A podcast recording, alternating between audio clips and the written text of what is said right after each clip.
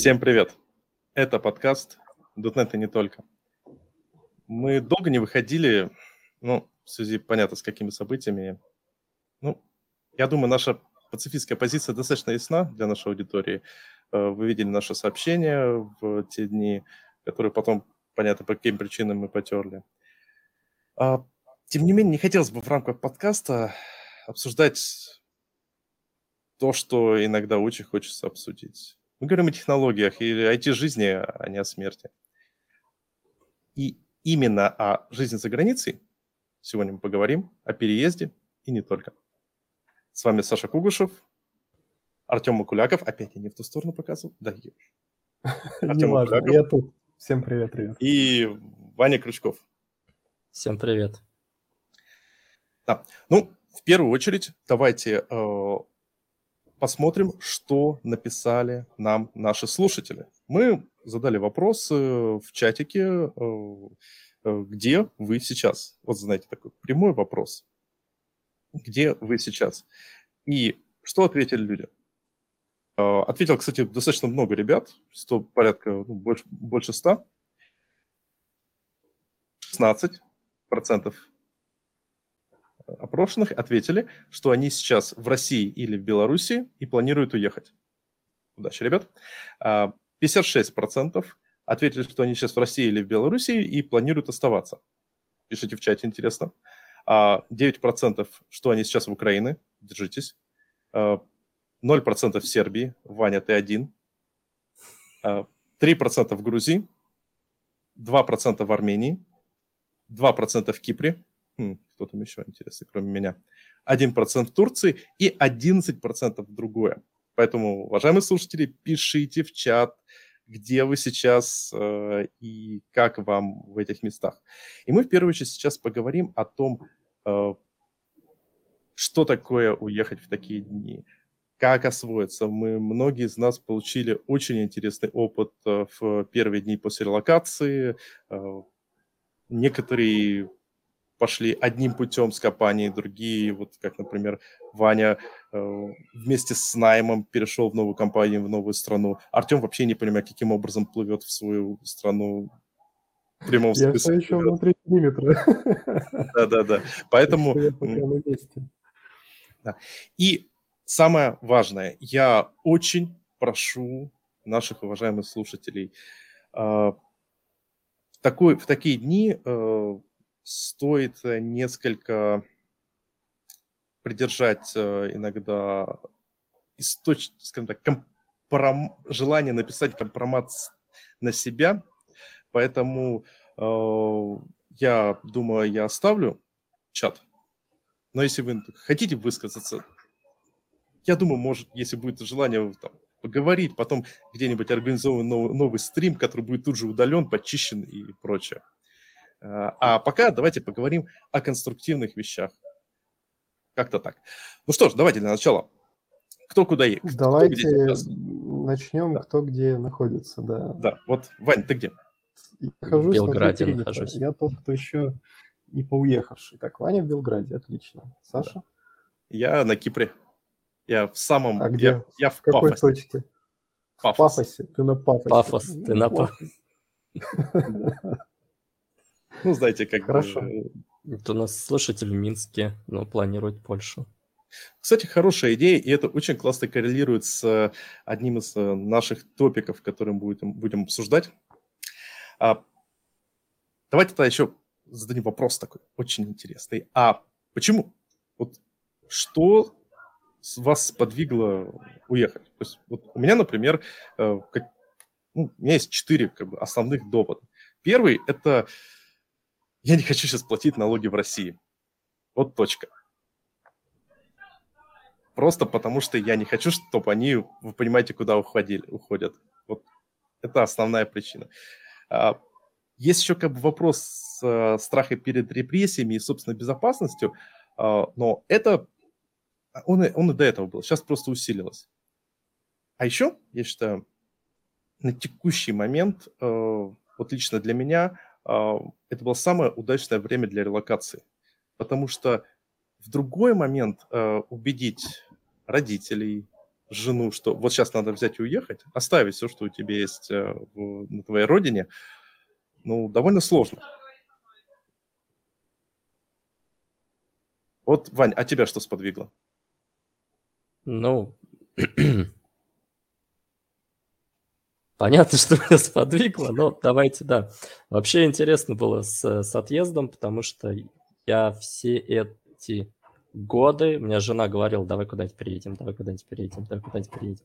А я говорил, нет, я никуда не хочу.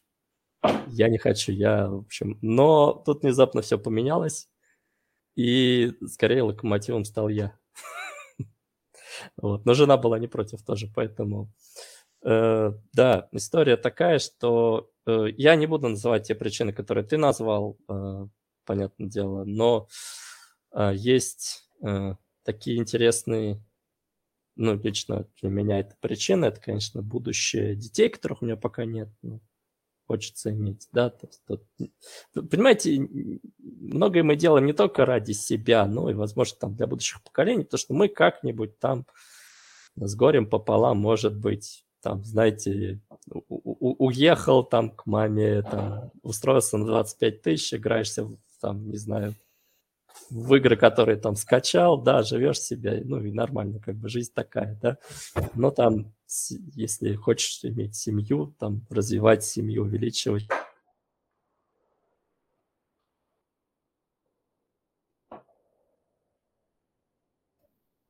Это такая долгая история, у меня есть долгий спич, и вообще я хочу также сказать, это может быть людям, которые сомневаются, уезжать или нет и прочее. Для меня какой момент такой – я последние, не знаю, там 10 лет, наверное, работаю в основном на аутсорс, э, на зарубежных заказчиков, то есть я привык к определенной культуре, там, э, условно говоря, какой-то мой там B1, А2, B2, вот этот вот плавающий английский, он тоже является частью моих скиллов, которые я продаю, за которые мне платят деньги, вот, соответственно, там, оставаясь в стране, они тоже будут не востребованы, да, то есть Поэтому я решил, что вот у меня есть трек, по которому я двигался последние 10 лет, и я пойду дальше по нему двигаться. То есть это на самом деле это достаточно, скажем так, даже малодушный вариант остаться на тех же рельсах, на которых ты был все это время, просто так дальше переехать. Для меня это был самый простой на самом деле вариант. Это, кстати, очень интересный поинт. Эм, у меня а, для моей для меня лично одним из самых сложных вещей это было как бы, уехать, оставить э, маму в Санкт-Петербурге. И я помню, когда она когда от нас ехала и говорила, Саша, тебе надо уезжать, потому что я сейчас ехала, и меня подвозил таксист, который, для которого такси – это хобби, а так-то он программист.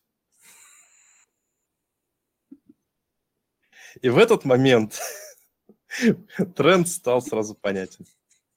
Артем, а вот тебя что мотивирует? Ну, во-первых, я сейчас нахожусь внутри периметра, вот, поэтому... Поэтому давай ты напишешь, а потом... Очень много.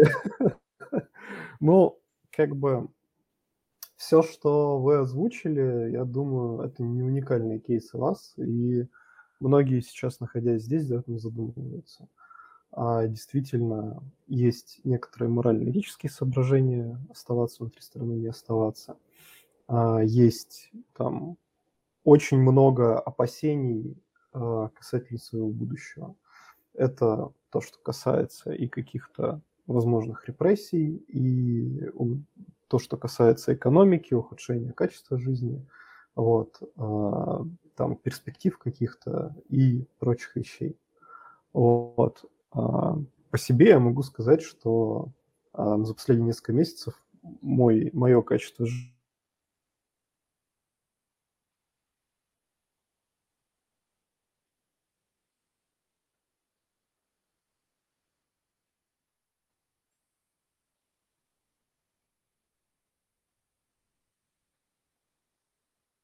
это, это у меня проблема с соединением. Mm. У меня Артем тоже отвалился. Да, Артем отвалился. Ну вот. Я за него волнуюсь. Да, это, это заставляет волноваться. Да, потому что... Там, там не дай бог, FBI open up, вот это вот все. Нет, на самом деле я больше всего волнуюсь. У меня есть товарищ, э, мы с ним работали, долгое время над одним проектом. Он из Белоруссии уехал в 2019 году в Украину от репрессий, которые был, были проводиться в Белоруссии. И как бы я иногда время от времени с ним переписываюсь, спрашиваю, и в последнее время он мне не отвечает. И я дико надеюсь, что он просто не хочет со мной общаться, он на что-то на меня обиделся. Вот прям реально волнуюсь. Артем, ну, ты да. вернулся, это, это радует. Да. Да, Артем, тебя не отменили? Нет, Артем отменяет потихоньку. Завис, да. Да. Окей, пока э, Артем к нам возвращается, давайте поговорим про такой так. интересный вопрос. Все-таки Артем возвращается. Э, я вижу, что э, есть некоторые проблемы с коннектом, с интернетом. А, уважаемые слушатели, пишите, пожалуйста, в чате, если э, прям очевидно какие-то проблемы идут с наших сторон, потому что мы все в разных частях мира, и, возможно, стрим будет местами ложать. Ну, мы постараемся там что-нибудь сделать, там, в бубен побьем. Артем, я вижу, что у тебя коннект наладился. Скажи что-нибудь хорошее. Раз, два, три. Да, тебя слышно. Да, отлично. Вот интернеты... Качество интернетов уже ухудшилось. Вот. Так что да. А, окей, сорян, я не знаю, может быть, это мой, мой отельный Wi-Fi. А, ты в отеле? Ну, отельные Wi-Fi не везде плохие. А, кстати, да. вот к, твоему, к твоей фразе по поводу ухудшения качества жизни, можно сразу такой небольшой момент подметить, что переехав э, на Кипр, я впервые за несколько месяцев почувствовал себя кстати, как раньше. У меня снова есть доступ к Nintendo eShop, к Steam, к Google Music, YouTube Premium и всего-всего, что Господи, для меня было по-настоящему важно. Ты какая же ты вот все-таки свинота, Nintendo eShop. Вот прямо по больному потоптался же. А. Слушай, а давай, давай, давайте я просто... Артем, давайте э, пришлю подарок. Тебе что прислать? Да не надо, я шучу, но это больно было. Давай. У знаешь, у меня есть история с этим связанная. Короче, ну вот на этот Новый год у меня коллега такой, типа, говорит, блин, я, короче, пахал весь год, я прям, короче, устал, я хочу себя порадовать. Вот, а, короче, куплю себе какую-нибудь, ну, типа, эту э, приставку. Вот, а, ну, как бы был же разогнанный дефицит на плойки, там вот этих не хватало, там чипы, все дела. И я ему говорю, смотри, покупай Nintendo, у меня Nintendo, как бы, ну, это, конечно, не, не там, не плойка пятая, да, ну, это не полноценная приставка, но она, типа, настолько офигенно кайфовая, что, ну, как бы, ты не пожалеешь. А потом, когда дефицит спадет, там, ажиотаж вот этот вот, ты, как бы, пойдешь купишь себе, там, пятерку, если захочешь, или, там, Xbox что-то там выберешь. И он такой, типа, реально идет, короче, покупает Nintendo, такой, типа, пишет мне, говорит, слушай, чувак, хороший совет, все охеренно, короче, я вообще проперся, играю там Ведьмака, короче, все по кайфу, вообще классный, короче, этот подарок, короче, сам себе сделал, типа там в самолетах играю, там в поездах, короче, он там в Москве в пригороде живет, поэтому у него дорога там занимает какое-то время, он говорит, вообще кайфовый подарок, все круто, и буквально там, ну, через какое-то время Nintendo блочит все в России. И на этом все заканчивается. Вот. Так что так и живем теперь. Вот. Ну, У меня на самом деле до, до хрена просто купленного на Nintendo все, потому что я этот шопоголик. Так ты же, ты можешь... Когда начинается распродажа, я, я жму кнопку buy. Очень просто да, да, да, да. Погоди, как кто тебе мешает? Миллиард выигранного. Артем, кто тебе мешает поменять в фишопе э, регион? Это делается э, с сайта, и тебе просто перелогиниться нужно в приставку. Я ли, ленивая жопа, вот что мне мешает. И еще там же карточка нужна теперь. А, ну да. Так вот, тут э, задали вопрос. Э, Дмитрий Александрович, здравствуйте, Дмитрий Александрович, задает вопрос. Сейчас учусь в Ланчжоу университете. А, Ланчжоу. Ага. Ну да, ну, Китай. Если Китай, то Ланчжоу, скорее а, всего. Ну да. А, а, в августе рейс в Китай учил ASP.NET э, Core Junior. Может ли посоветовать, где искать работу ремонт, или может сменить э, стек на JS? А, я лично вот а, отвечу, отвечу от себя самый важный совет для джуниоров на текущий момент. А, как мы все знаем, чем больше ты учишь какую-то технологию, тем а, сложнее сделать следующий шаг. То есть изучить какие-то основы, базы, бла-бла-бла. Я, я делаю сайты, я могу пройти базовое собеседование джуна, можно за очень короткий промежуток времени. И поэтому, если у тебя есть возможность э, взять себе еще дополнительно в э, э, портфолио JavaScript, надо это сделать потратить время, потому что просто аспнетчик, который что-то умеет, э, его будут на собеседовании хорошенько дрючить по там, .NET, бэкэнду и прочее, э, а хотя дальше он все равно будет заниматься там э, круды шпарить. А вот если у тебя еще есть некоторое понимание JavaScript, умеешь делать в React, то э, тебя отправят на fullstack ность. Fullstack и сейчас везде нужны, они всегда нужны, они будут бесконечно времени, наверное, нужны. Э, и будешь спокойненько работать э, за куда больше деньги, чем вот тот, тот самый бэкэндер. Поэтому я дико рекомендую сфокусироваться еще, сделать фокус на JavaScript. Это не означает, что в США там плохо, что такое. Это просто один из скиллов. Это, знаете, mm-hmm. как бы... Да. Ну, как, как это в свое время шутили еще не знаю, 10 лет назад, когда я был джуном. Ну, кстати, у меня собеседование на джуна, на .NET джуниора, даже тройни. Вот, по-моему, ни одного вопроса не было по .NET, у меня по JavaScript вертки спрашивали. Вот. Э, на самом деле, я просто хотел сказать по поводу работы. Ну, с одной стороны, да, сейчас кажется, что джунам все, в общем. Ну, сейчас просто такая проблема, что Э, джунов, конечно, не очень хотят нанимать, но вот если говорить именно о галерах, а галеры это отличный, ну, не то что отличный, но не самый плохой старт, да, особенно если окно возможностей сужается. Вот. Галеры сейчас джунов не нанимают, потому что своих некуда девать. Но когда все это устаканится, я слышал, что многие планируют э, начать все-таки джунов нанимать, но в основном все хотят на локальном рынке нанимать локальных джунов. Вот. Remote джуны – это вообще сложный момент такой. Ну, может быть, в Китае что-то явно будет. Вот. Надо еще смотреть локальный рынок. Ну, то есть джун – это чаще всего это не ремоут позиция, это локальная. Ну, очень, очень, ну, бывают ремоут джуны, конечно, это но это, понимаете, это ремоут джун – это вопрос сытого времени, да, когда очень большой найм, компании там купаются в инвесторских деньгах и прочее. Сейчас не такое время, так что надо да, подождать, перекантоваться. Ну, возможно, мне кажется, можно в Китай, потому что Китай достаточно отделенная экономическая система. У них большой мощный внутренний рынок, если есть хороший китайский, ну или какой-то достаточный, мне кажется, тоже вариант. Единственное, что там впахивать нечеловечески надо. Но потом уже с таким впахиванием ну, вот это вот, я не знаю, люди, которые в Китае, наверное, лучше меня расскажут про там это 996 и прочее, да. О, вот. Да. Но в любом случае, получив какой-то опыт, можно перестать быть джуном в течение там года, не знаю, по полутора, вот, и уже на ремонт позиции идти. Ну, а сейчас все сложно, но да, то есть как бы сейчас, сейчас вообще нереально, ну, то есть надо просто выждать. Сейчас я ничего не слышал по поводу джуновских, но как бы, я говорю, многие компании не знают, что своим девать, куда девать джунов текущих. Это зависит Это от да. рынка, на самом деле, очень сильно, в смысле, куда вот Дмитрий Александрович претендует попасть.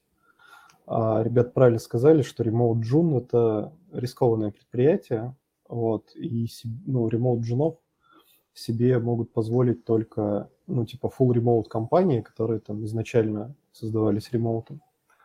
Вот. А классические лавки не очень это любят, потому что требуют, ну, от ремоут сотрудников требуется некоторая самостоятельность. У жена, понятно, почему самостоятельности, в принципе, недостаточно. Вот. А если говорить про там российский рынок, если вдруг вы на что-то такое смотрите, то сейчас там есть две тенденции. С одной стороны, а, у нас как бы сеньоров не хватает, а джунов как бы прямо девать некуда. Это правда. А, но с другой стороны, так как сеньоров не хватает, то многие лавки, которые остались здесь и там не телепортировались отсюда, вот, э, они начинают прям сильно подумывать насчет того, чтобы организовывать какие-то школы, брать джунов пачками и просто их там пытаться срочно-обморочно по олимпийской системе выучить. Вот. Но это, опять же, не ремоут история. Поэтому вот с ремоутом будет тяжело. И это на самом деле а, не вопрос стека. Вот с JavaScript точно такая же история. Ну, вообще с любым стеком. То есть если Joom на ремоуте, то это не сильно распространенная композиция. Вот. А, ну, в остальном ребята правильно сказали. Чем больше скиллов будет, тем лучше, поэтому JS учить. Вот. А, и основная задача в этот период, наверное, найти просто локального работодателя, это самое простое, и у него попытаться как можно быстрее проскочить э, джунство, выйти в медлы, и уже начиная с медла можно вполне успешно найти себе какой-нибудь ремоут достойный. Ну да, ну, да. честно скажу, сейчас, а, на мой взгляд, сильно стали по грейдам компании жлобиться. Но, с другой стороны, как бы ну, всегда Логично. можно поднять грейд, перейдя в другую компанию. То есть, как бы это тоже так, такой вопрос решаемый. Ну, вообще, да, на, на, на самом деле, честно сказать, вот эм, что хотел сказать по поводу вообще переезда, не переезда, если кто-то думает или еще что-то. Даже, даже не об этом, а сейчас очень много людей, которые... Э, кто-то там кричит, что, короче, все пропало здесь, там в России будет все плохо. Кто-то кричит, что в Европе, там в Америке все плохо будет. Еще что-то. Ну, много разных э, полярных мнений, и мнений достаточно радикальные. Ну вот, я думаю, что, во-первых, человека надо смотреть э, по своему состоянию, то есть где ты больше пригодишься, где у тебя больше опыт, где ты его больше сможешь продать, потому что все-таки ну, там семью надо кормить, себя надо кормить. То есть не время для там каких-то резких решений. Вот, ну, релокация вроде выглядит резким решением, э, да, но не всегда это. То есть смена не знаю, работы может быть тоже резким решением да, работодателя. А, вот. Э, на самом деле мы живем в такой момент, что совершенно непонятно, где будет хорошо, где плохо, и что будет завтра, и нужны ли будут вообще завтра программисты и прочее. Ну, я к тому, что мы э, там через пять лет, через два года мы уже проведем анализ, так сказать, сделаем э, ретроспективу, да, отрефлексируем ситуацию и расскажем, как на самом деле надо было поступать. Но сейчас, на самом деле, никто ничего не может посоветовать. Ну, я попытаюсь тебя оппонировать, потому что э, я с тобой согласен. У меня, если честно, перед подкастом я подготовил целый мини-доклад на тему, на тему вреда пропаганды и на то, насколько мы должны противостоять внешней пропаганде и так далее и тому подобное. Но ребята меня убедили, что я за это сяду. А, поэтому а, я скажу так. А, в принципе, действительно, своя голова должна быть на месте. А, но также стоит подумать о том, к чему наши действия приводят. То есть, по принципу, если ты меняешь работу, смена страны – это очень похоже на смену э, работы или смену, допустим, э, отношений. Вот если у тебя токсичные отношения с кем-то, ну, наверное, можно долгое время пытаться исправить эти токсичные отношения, а потом, ну, как извините, пожалуйста, я приведу банальную статистику. В США очень сильно уменьшилось количество женских самоубийств после того, как там разрешили э, нормально разводы.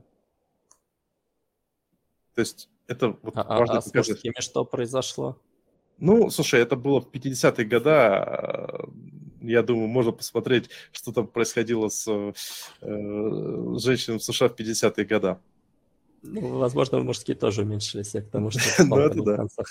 да.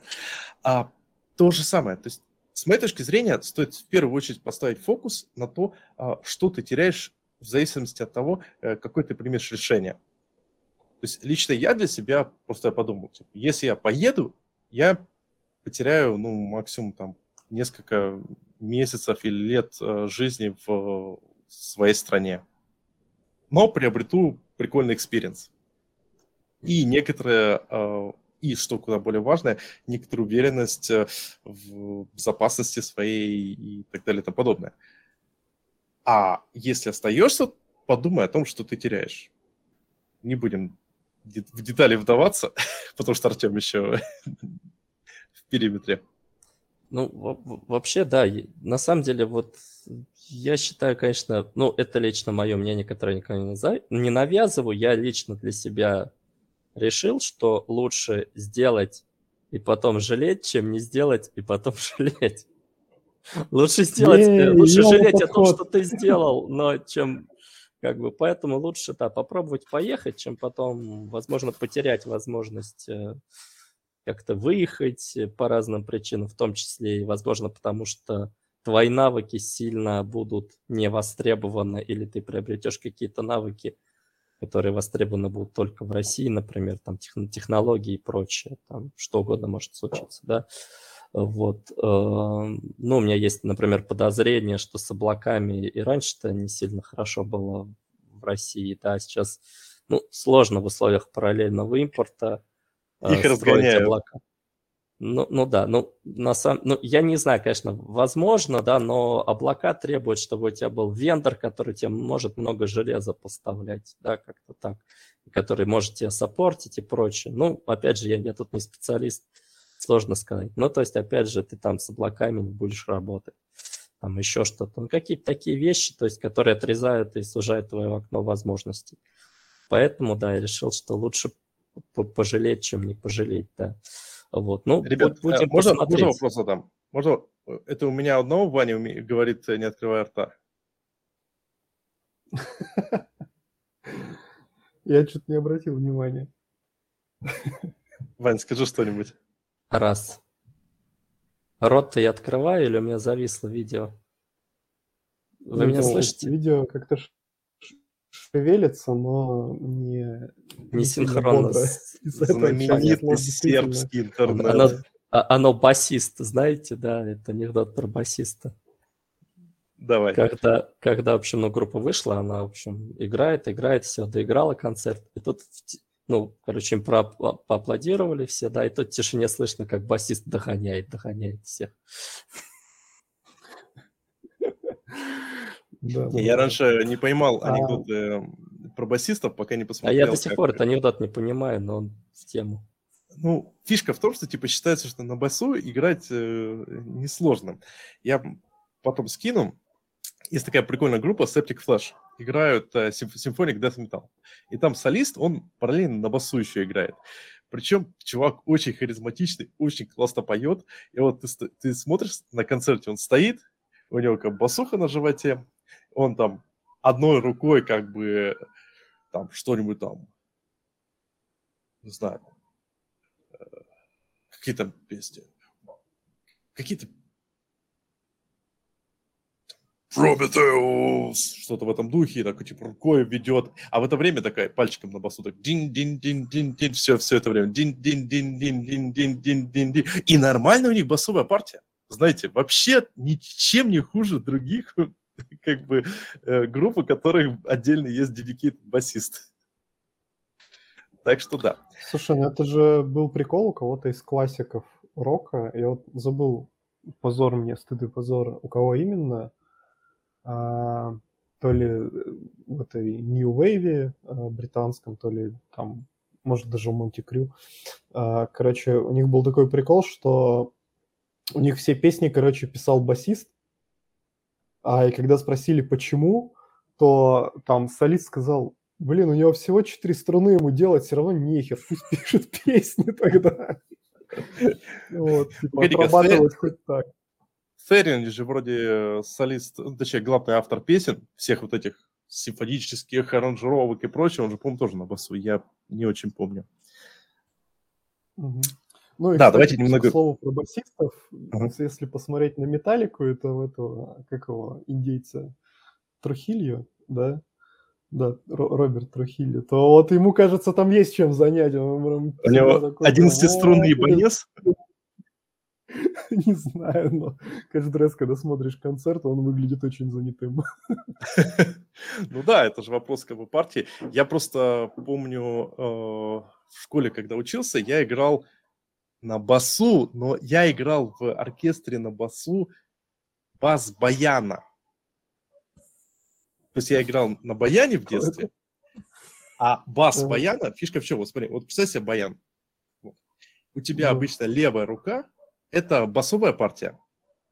То есть, э, если посмотреть на фортепиано, это что-то типа две октавы э, самые левые.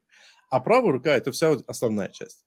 А бас баянный – это у тебя как бы слева вообще ни черта нет, а направо перенесен именно вот эта э, басовая партия. И я помню, я такой, первые несколько дней, то есть что такое игра на, на этом, эм, в оркестре? Это ты как бы приходишь, перед тобой э, ставят э, пюпитр э, с нотами, и ты такой, типа, ну что, играем? И ты такой, motherfucker, я вижу это первый раз. Такой, играй, играй. Типа, что, ты там до этого плохо учи, зря учился, такой, а выучить, не, не катит. И, естественно, ты там сбиваешься, я первый там несколько раз, короче, мучился, вот я сбиваюсь, что-то плохо, я ничего не понимаю. В общем, потом другой чувак, который тоже на басу баянном играл, он мне такой, типа, чувак, а еще без разницы, ты просто нажимай какие-то клавиши в темп. Вот как бы как э, э, играет э, этот э, дирижер, вот просто, и, и я просто по рандому жал. И, знаете, нормально было.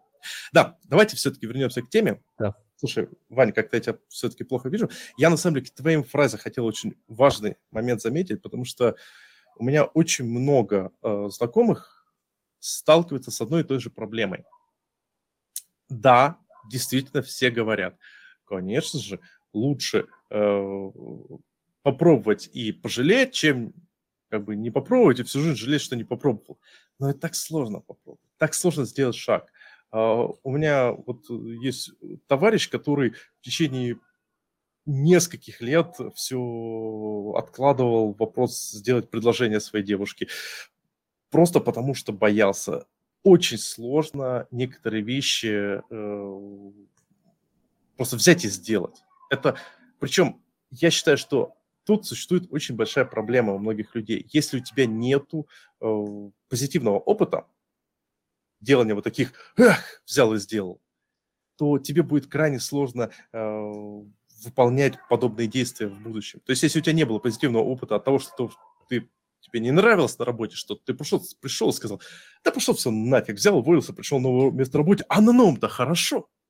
Тут в том-то и дело, что я считаю, что здесь надо оценивать э, вообще свои силы, потому что в релокации, переезд, это может быть очень сильный стресс, который может сломать. То есть, э, ну, стресс, он всегда положительно влияет на человека, если это такой маленький стресс, да, то есть он развивает человека, но сильный стресс это может быть просто шоковое состояние, ведет в шоковое состояние организма.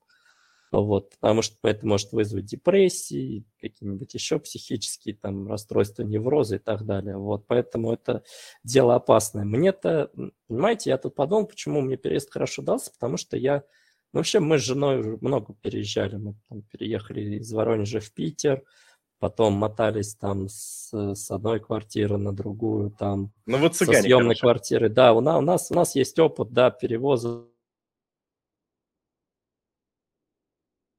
бывалые. Как бы, поэтому мы сюда приехали, мы уже разложились, а многим людям тяжело, они, а, они действительно, ну, всю жизнь, не знаю, там, а, там не знаю, в, в одной квартире, да, жили, им там подарили родители квартиру, вот они там не жили, ее обставили, да, потом им приходится покидать. Ну, ты, ты меня описал это. Ну, ну, как бы, да, то есть ты привык ко всему, это, это тяжело. То есть, с одной стороны, возможно, кому-то будет, наоборот, прикольно, типа, ой, я выехал, наконец, да, новые приключения, надоел там жить.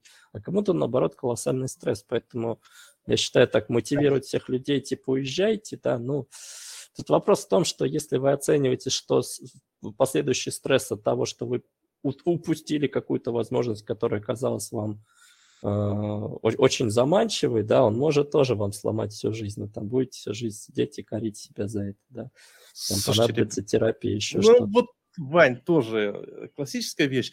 А вдруг у меня будет стресс? Давайте лучше, вместо того, чтобы говорить, ну, ребят, у вас может быть стресс и прочее, э, давайте лучше предложим, обсудим, как можно этот стресс уменьшить. То есть, э, вообще говоря, стресс о переезде – это такая вещь, о которой э, много психологов говорило, и в том числе проводилось множество исследований, в первую очередь много было исследований э, людей, которые уезжали из э, Советского Союза, как правило, в США. В США просто любят исследования проводить э, в 90-е годы. И там провели, я даже сейчас попытаюсь откопать у себя в чатиках этот пример. К сожалению, не подготовился, поэтому я сейчас буду затягивать разговор, чтобы найти я, у себя я сейчас в чате. историю расскажу, пока ты еще. Давай, давай, я пока еще, пон... отлично. Очень понравилось, был у нас какой-то один из многих эксит-митингов вот этих вот по поводу э, того, что, короче, компании в России заканчиваются. Я уж не помню, в какой, в какой из компаний, потому что я, да, сменил две компании, успел поучаствовать в двух сетах этих митингов, ну, не поучаствовать, а послушать. И кто-то там сказал, так, человек, который жил в Лондоне на тот момент, насколько я понимаю, но него, он по-русски говорил, но у него был прибалтийский акцент, то есть я так предполагаю, скорее всего, он с какой-то прибалтийской страны. Вот, он сказал, ребят, не волнуйтесь, у меня за мою жизнь было четыре паспорта, я так понимаю, это, видимо, был там советский паспорт, потом не советский паспорт, потом, видимо, еще какой-то, потом британский. Вот, говорит, вы не волнуйтесь, паспорт дело наживное. Вот, поэтому в плане, да, ну, для меня это тоже как-то его слова почему-то запали в душу, я это запомнил. То есть, на самом деле, как уменьшить стресс, надо понимать, что, э, во-первых, ну, если вы, конечно, там э, не обрубили все мосты, да, и не старались их рубить, ну, можно на крайний случай вернуться, да. Вот. Во-вторых, можно поменять ну... там локацию тоже. Вот. Вопрос, конечно, смена локации – дело не бесплатное. Вот. Это тоже, там, возможно, если у вас есть э, определенный запас денег, либо вы его накопили. Ну, вот ну, тут... кстати, а... это очень хороший поинт, действительно, потому что многие, находясь ну, как бы внутри периметра, если с ними начинаешь разговаривать там о каком-то переезде, либо еще о чем-то, ну, просто разговор заходит, то у людей почему-то это а, воспринимается как прыжок со скалы в лаву. Вот, типа, это вот one-way история. Вот, на самом деле не обязательно, потому что переезд может быть разным.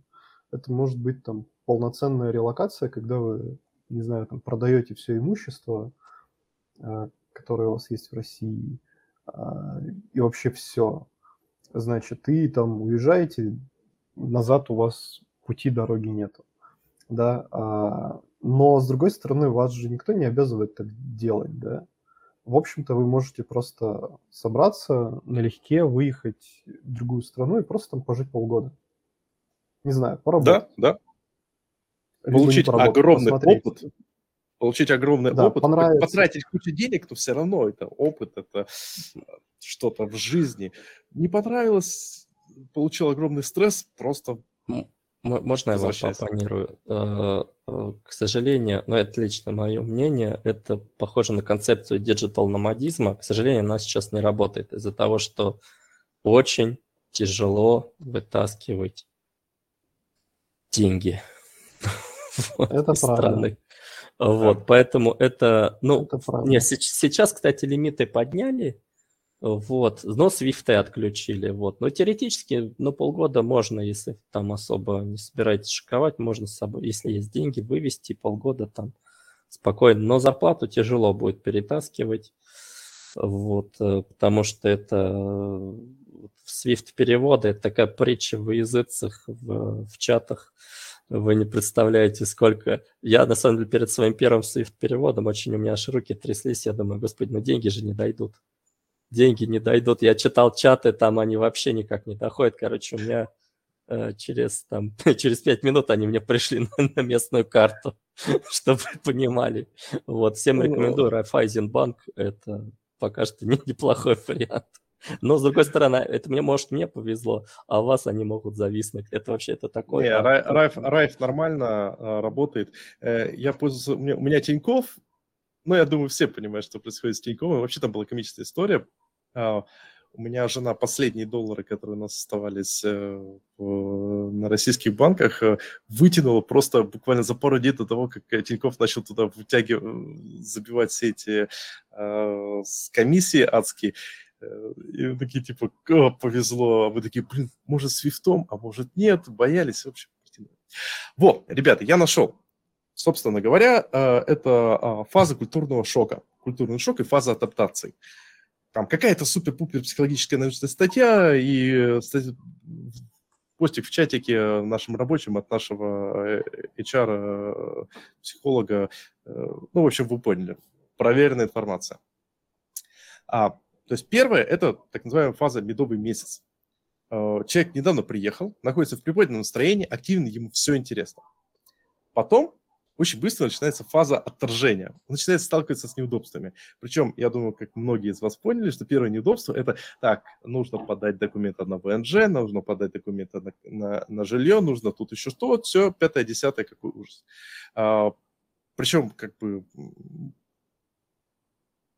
для многих э, людей, которые приезжают, э, некоторые вещи кажутся совершенно неожиданными. То есть, там, штрафы как идут э, за, за машины, то, как к тебе относятся в некоторые места. Маски. Вот, например, на Кипре снова ввели мас- масочный режим и штрафуют на 300 евро за человека, если ты едешь на машине не с родственником без маски. То есть ты коллегу решил подвести, и вам сразу одному 300 штраф и другому 300 штраф.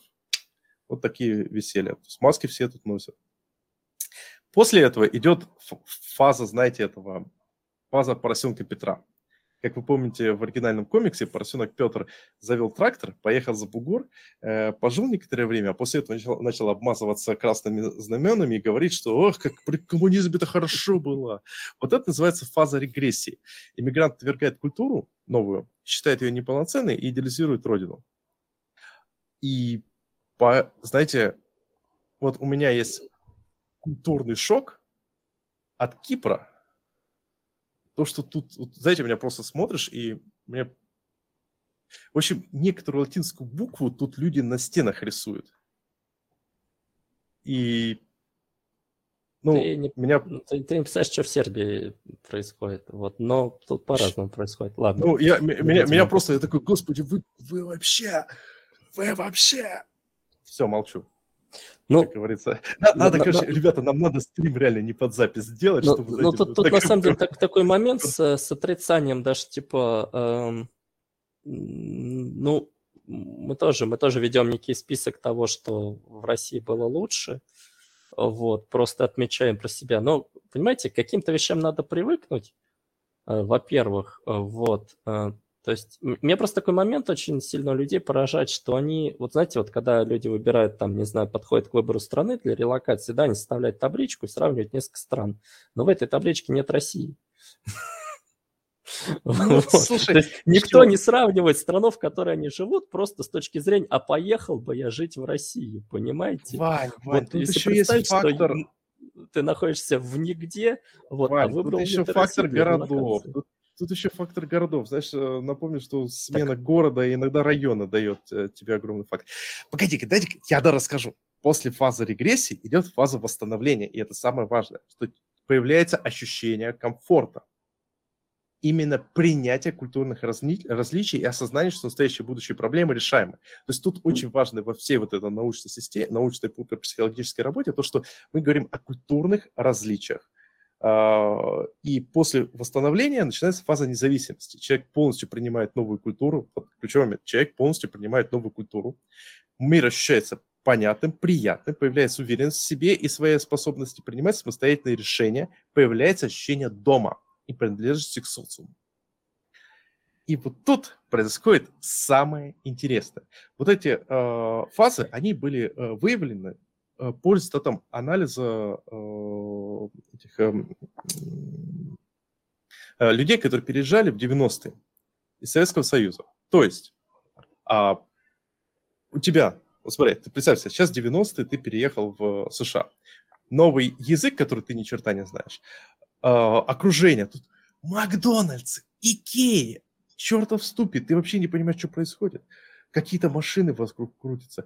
Э, люди разговаривают, у людей культура совсем другая. Они не знают о том, какие фильмы ты смотришь. Вы, не, вы даже не знаете, о чем поговорить с точки зрения искусства, ну, в смысле, с точки зрения поп-культуры, потому что у вас совершенно разное.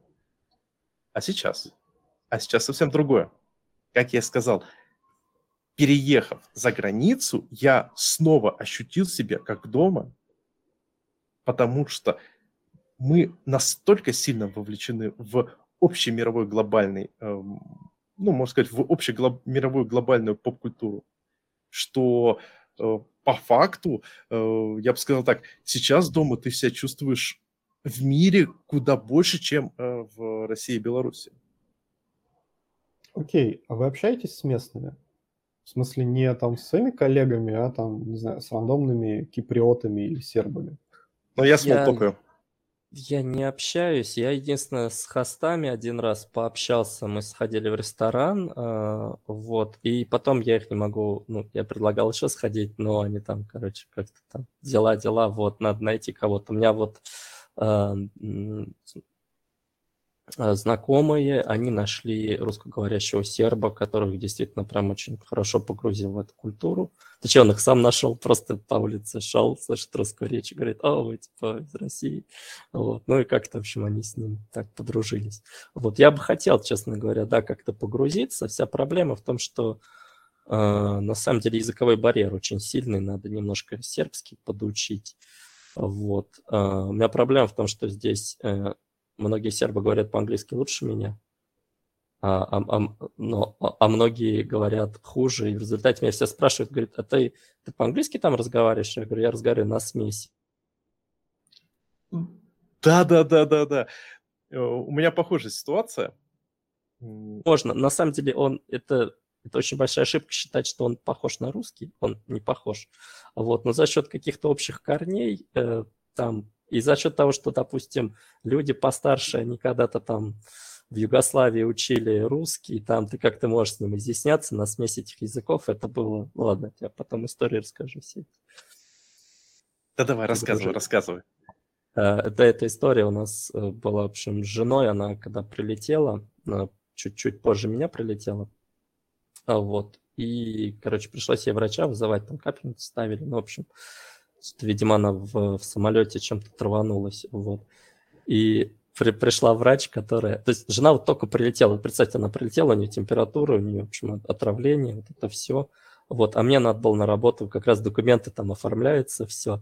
Вот, и я думал, я успею вернуться, там, как врач пришел, но я прихожу, жена разговаривает с врачом, а врач только по-сербски разговаривают. И они на телефонах, короче, друг друга показывают. Это вот опыт моей жены, такой ускоренный курс погружения, короче, на новой местности. То есть она себя отвратительно чувствует. Вот. Тогда лучше, еще, лучше на Кипр. С врачом еще. Тогда лучше на Кипр. Ну вот. Такая Тогда история. лучше Но... на Кипр.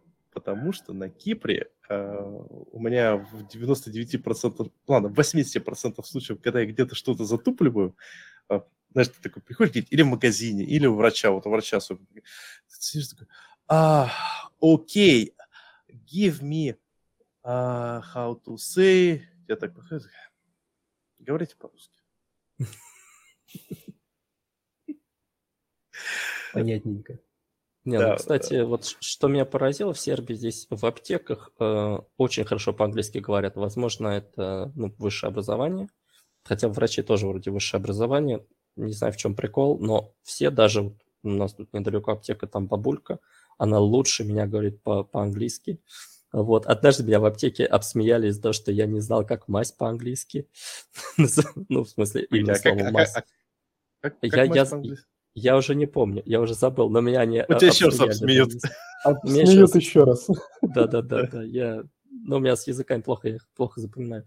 Вот. Ну, в общем, да, это такой интересный момент. Ну, просто здесь хороший комментарий был, что знание языка помогает, языковые курсы, да, я считаю, что очень сильно могут ускорить погружение, чтобы ты ощущал себя как дома, вот как последний пункт твоего списка. То то корота. Ну, я греческий учу. А, это очень комментарий-то, у него есть второе дно, потому что Павел Воронин, да, он рекомендует не просто учить язык, а посещать языковые курсы, ну, именно в стране in-house, а для того, чтобы хотя бы частично возместить потери в социальном капитале. Это на самом деле очень хороший совет, потому что обычно, если ходишь на какие-то языковые школы либо еще куда-то, то там, ну, как бы будет какая-то группа из чуваков, которые плохо говорят на там, языке, а, который вы учите, и у вас, скорее всего, с этой группой будет много общего, и будет большая мотивация там как-то друг с другом пообщаться и, возможно, провести время а, и вне школы вместе, там куда-то сходить в кино или там пожрать в Макдаке, либо еще что-то. Вот, поэтому на самом деле очень ценный совет. Да, действительно.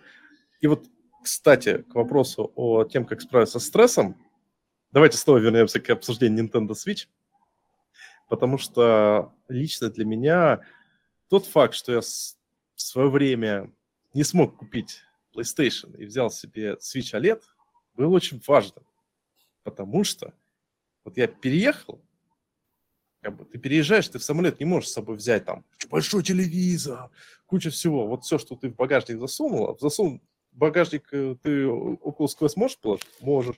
Switch можешь положить? Можешь. PlayStation можешь положить? Но, скорее всего, уже нет, потому что он большой. И вот такие портативные какие-то вещи, которые ты приезжаешь, и вот как э, в Питере сидел ты, страдал от Dark Souls, и тут приезжаешь, тут тоже страдаешь от Dark Souls. И вот хорошо. Время есть, идет, ничего не меняется. Да, ты, ты, ты снова ты э, строишь вокруг себя окружение, которое для тебя максимально важно, максимально комфортно, чтобы не было ситуации, что, ну, грубо говоря, если ты привык смотреть сериалы за обедом, то почему бы не, повторять, не продолжить эту привычку, раз она дает тебе некоторое восстановление. Это, это, это очень интересно, потому что я после 24 февраля не мог вообще играть в компьютерные игры, и только вот, ну, не знаю, может, месяц назад у появилось желание вообще играть. При этом Ваня пыкарь. У Вани не было проблем с доступом к Joy Casino. Ну да, но у меня да, такая реакция была на все это. Вот. Ну, поэтому по-разному. Но у меня, кстати, товарищ привез плойку в чемодане и компьютер в чемодане, только без корпуса, просто видюху, я так понимаю, и, и материнку. Вот. Не, у нас многие такие делали. Я вот тоже думал взять комп, потом все-таки понял, что э, как бы у тебя куча баулов, у меня еще там чемодан. Кстати, давайте, вот хороший вопрос. Давайте сделаем небольшие лайфхаки по тому, как собрать как можно больше вещей, как перевести как можно больше шмоток, при этом э, не, э, не знаю, э, не превысив э, массу, максимальную массу багажа, и при этом так, чтобы их не побили. И ехать на машине. Если есть шенген, по, по этому континенту можно доехать. Многие так делают. Это потом просто не понять, что делать с машиной на русских номерах. Вот. Ну, Но ты номера это... перебьешь нормально. А, это, кстати, очень хороший совет. Смотря какая у тебя машина, понимаешь? То есть, но, но, но это, это тебе ее надо там какие-то там, не знаю, растаможку, какие действия там делать. Я вообще а, с трудом слушай, представляю, вам, знаете, в Амстере, это, это вам, сложность в Амстере, короче, в NG X3, понимаешь? Фигня. Я тебе говорю, в Амстере, допустим, ты машину просто можешь привезти, она считается твоей вещью как телевизор ты привез или телефон. То есть ты можешь одну машину за всю жизнь поехать на своей машине, и тебе не нужно платить за растаможку и какую-нибудь фигню. Ну, в каждой стране Это... свои законы, на самом да, деле. Да, да, но э, стоит посмотреть, что я просто не нужно бояться их. Мне кажется, э, один из самых важных э, злоде... злых злодеев – это наш страх. Мы боимся, что, о, боже мой, там машину, как же я буду растаможить? Да погугли, посмотри, в Амстердаме там это вообще раз-два, и все, у тебя машина амстердамская. И на тебя еще местные смотрят, такой, блин, боже мой, у него машина, и он за нее не платит какие-то адские вещи за растаможку. В Амстердам ты просто так-то не переедешь. Но это отдельный вопрос по поводу сложности. Вопрос вот есть. JetBrains, JetBrains нанимает, в том числе в Амстердам, с релокацией Амстердам. Минутка рекламы. Вас перевозили компанию или самостоятельно с нуля? Вот, э, как? Что на это ответить? В смысле? Ну, ну вот вопрос у, есть у, у, у, у нас очень интересный кейс. Вот давайте.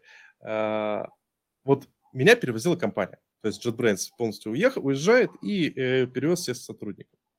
А, Ваня, он приехал э, вместе с хайрингом. То есть Ваня перешел, ты же в Датарт перешел? Да. Вот да, Ваня да, перешел да. в Датарт и сразу перелет. Мне дали а... немного денег, но там не буду говорить сколько, но переезд это не сильно покрывает, но все равно спасибо, это хотя бы что-то. А, да. а, не, у меня, у нас чартер был. То есть э, у нас был чартер, от, собственно, там были только коллеги. Э, причем это была очень эпичная история, когда э, мы такие взлетаем, более-менее так затолкали, взлетаем. У нас э, полет через Самару, потом э, в Ереван, потом из Еревана должен был самолет в, уже на Кипр. И мы такие, типа, взлетели, все хорошо, чартер, спускаемся в Самаре, и такие, типа, смотрят, а там народ, стюардессы такие ходят, говорят, слушайте, а есть тут организаторы? Мы такие, такие, на что посадили? На что не выпускают? Оказалось, что просто там самолет из Еревана типа не получилось, и мы там еще в Ереване потусили некоторое время. Э, как-то так. А... Вообще, да. Да, вот погоди, Ваня, у тебя такая ситуация, я еще хочу Артему слушать. Ну да, Ваня, тебе, получается, я тебе дали денег про ситуацию, на... да, я, я могу сказать, что как бы помощь, ну, просто многие спрашивают, у меня здесь тоже спрашивали, знаю, вам, типа, там, оплачивают квартиру, еще что-то. Ну, то есть дают, как дали сумму денег, в принципе, на самолет, там, помогли гостиницу подешевле снять гостиницу, там, помогли с риэлтором. Ну, то есть, э, ну, я не скажу, что прям меня вот перевезли, да, как есть, то есть денег я много потратил, но компания не бросала, оказывала помощь, и, ну, вообще помощь с риэлтором – это прикольно, то есть когда тебе просто пишет риэлтор, говорит, мне дали твои контакты, не надо бегать искать, и он мне помог квартиру найти. То есть, как бы, я не могу жаловаться. Там, в общем-то. Во, Артем, а у тебя как? У меня как? Я сижу в России. Вот, но если э, говорить у меня как, э, я могу сказать то, что происходит внутри у нас. Э, как бы действительно много контор, которые телепортировались, они делали рел-пакеты. А, я общался со многими ребятами, кто по этим рел-пакетам поехал. И, в общем, ну, рел-пакеты от компании очень сильно отличаются как бы прям от одного к другому, да. Есть там условно а, полный фарш, когда тебя берут за ручку, а, нанимают тебе грузчиков и упаковщиков э, твоего шматья, значит. А, это все, значит, описывается, отправляется куда-то там в точку назначения. Тебе, там, твоей жене, детям, кошки и собаки покупают по билету, э, либо прям на чартер, либо там просто на регулярный рейс. Значит, при этом заранее тебе уже готовят там все визы рабочие. Вот.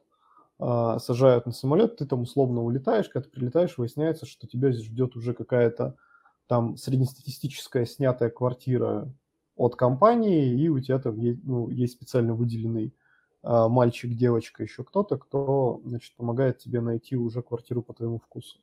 Вот. А, ну и плюс тебе дают какой-то релокационный бонус там в размере нескольких зарплат для того, чтобы по приезду ты не чувствовал себя сильно грустненько.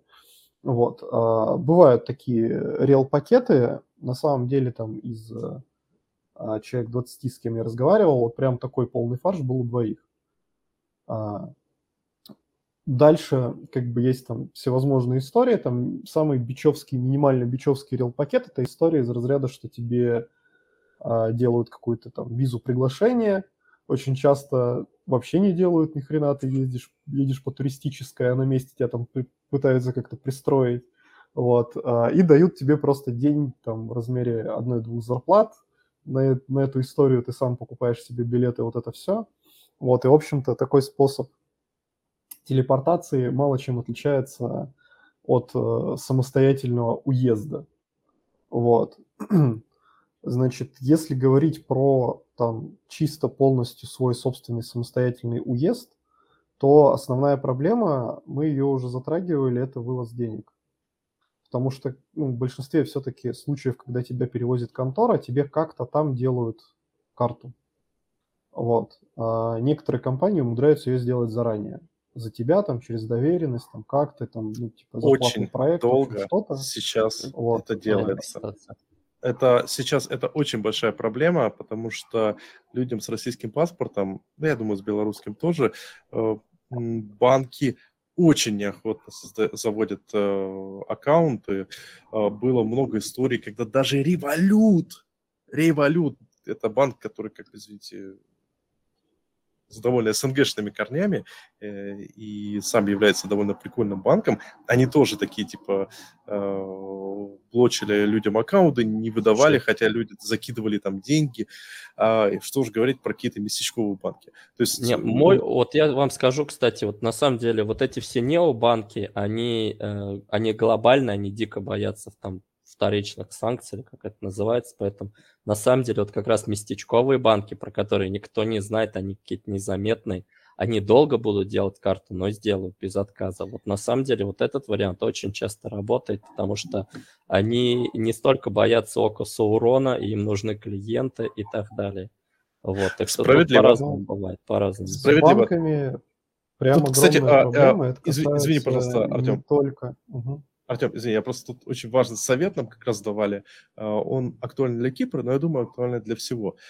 А, если вы идете в банк открывать счет, то сам, то, то не стоит идти в банки, которые, допустим, находятся в туристической зоне, или же типа специальный там international версия банка для э, приезжих и прочее, потому что, скорее всего, они, у них всех уже вот лежит их методичка, типа кому можно, кому нельзя возможно, даже надежнее будет поехать где-нибудь там на окраину города, в спальне, где сидит какое-нибудь отделение банка, где они даже на английском разговаривать не будут. Вы будете сидеть с переводчиком, ты там будешь на все своем сербском или э, на если мы говорим про какую-нибудь другую страну, там, на немецком, ты будешь человеку говорить, высказывать, пытаться ему выразить свои мысли, но у него даже, он даже не подумает о том, что тебе надо это как-то не разрешить. Человек пришел, пришел, с документами у него все в порядке, в порядке, все окей. То есть, по в Германии Кипре, как раз, работает.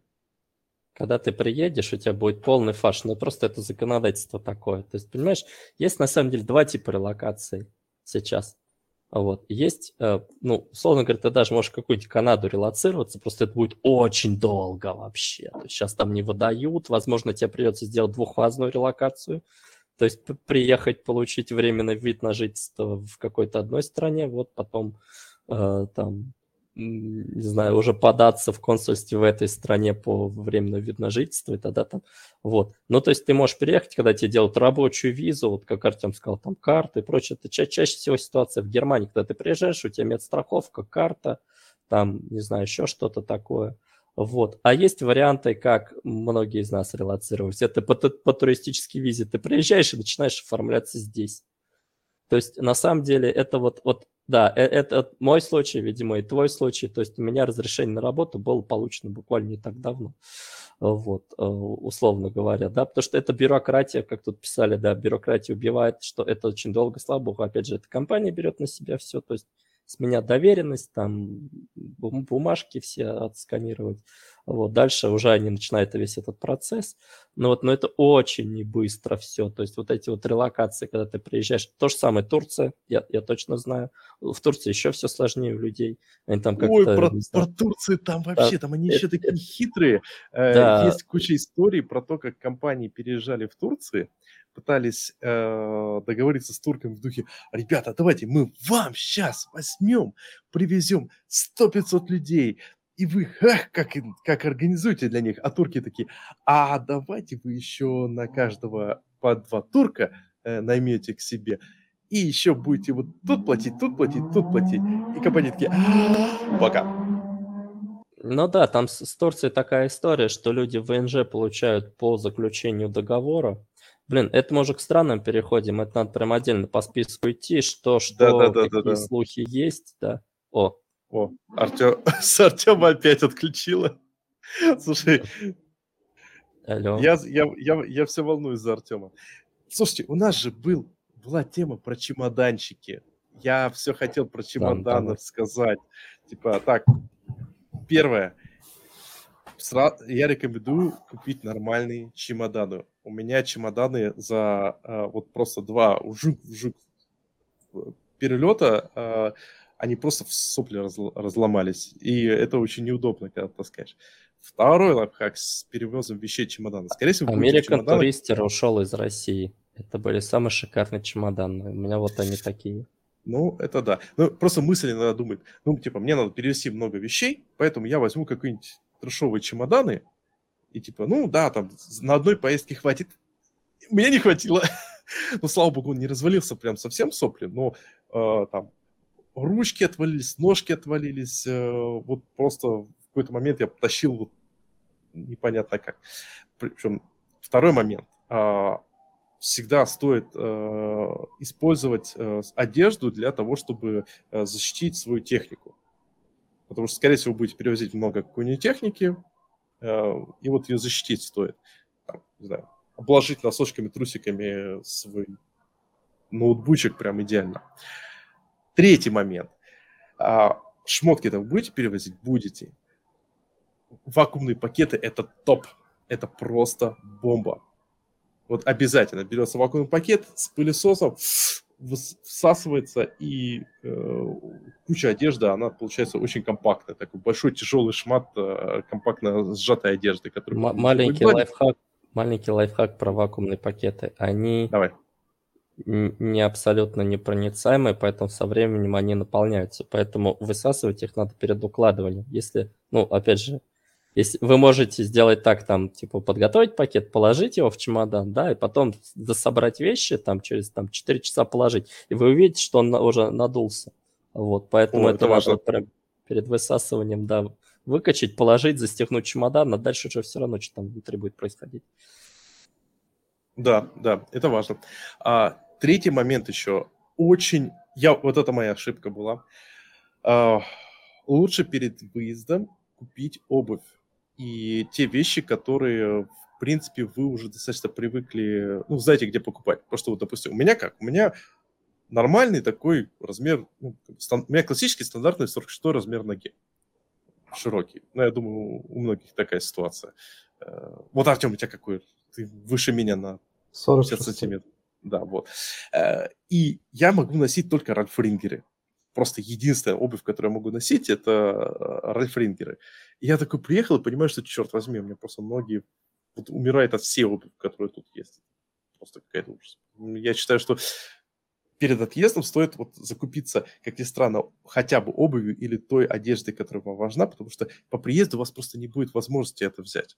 Э, там, не знаю, купальники, если вы на юга едете, э, шубы, если на север, куда севернее еще. Слушай, ну, смотря куда Релокация на Аляску всякое бывает. Ну да, да, да. да. Вот, кстати, ж, я жалею, что нет э, мест релокации холодных. Нам доступно в основном только теплые страны. Исландия. Релацируйся в Исландию. Да, и кто а, туда релацирует? Ну, например, э, if Online. Канада. Смотри, if Online, они добавили Канада недавно поддержку, поддержку э, этот, э, интеграции с Excel. А, и, скорее слышал, всего, да. умение работать э, с Excel... Там с... Python надо знать. Почему? Ну, слушай, что там... В Канаду практически нереально сейчас. То есть есть вот, ну, в Германию, в принципе, еще реально, но не совсем... Ну, ну то есть, ну, как сказать, теоретически реально, но это не, не массовое место для релокации, скажем так не, не массовый destination. Ну да. а, там по обстоятельствам. Да, слушайте, давайте поговорим немного про вопрос документов, потому что тут есть э, ряд очень интересных моментов, которые, э, ну, знаете, для меня это было в свое время вообще неожиданным. А... Выучил новое ребят... слово апостили? Да, да, да, апостили. В общем, На самом деле, первое, что стоит э, понять, э, посмотреть, это посмотреть на свой загранпаспорт и когда он экспарится. Потому что обычно ты такой, ну, там, загранпаспорт еще ему там что там в следующем году поменяю, а такой смотришь и понимаешь, что тебе в этой, комп- в этой стране, чтобы получить ВНЖ или разрешение на работу, нужно, чтобы загран был минимум два года. Это вот прям очень распространенная ситуация. И что ты делаешь? Правильно, судорожно пытаешься поменять паспорт. Что с паспортом самое любопытное? А, ты можешь иметь два паспорта. Старого и нового образца. Это только... Да. Не, не, это только с 10, да, с десятилетними и пятилетними так работает. Да, да. То ты а можешь два иметь один паспорт. И, и либо два десятилетних можешь иметь, но два Да, пятилетних два- не можешь. Да, да, да, да, именно. То есть ты можешь э, подать. э, и тут вот самое любопытное, что а, подача заявления на паспорт нового образца, десятилетний, она а, аппрувится от МВД. То есть ты отправляешь обязательно через госуслуги. То есть э, э, были раньше способы через МФЦ подать, то есть ты приходил в МФЦ, заполнял заявление и подавал, сейчас этого сделать нельзя.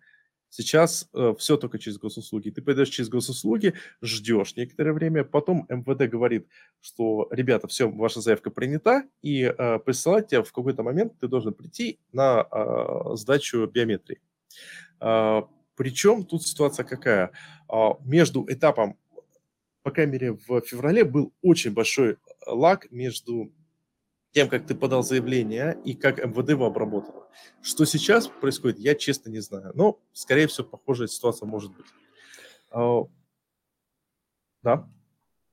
Ну, я, я скажу, что... э, ну, я тоже, да, в результате в марте, да, мы тоже обновляли паспорта, поскольку мы... и это на самом деле это проблема коронавирусного локдауна, что никто не был готов, там нет ни шенгенов, ни паспортов, ни черта.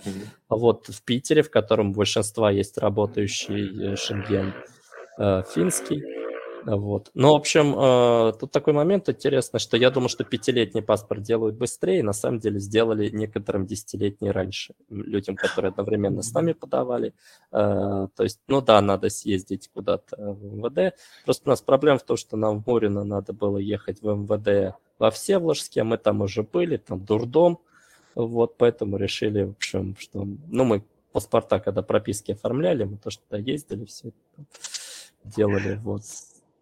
Ну, Это, Самое это такие смешное. моменты, да.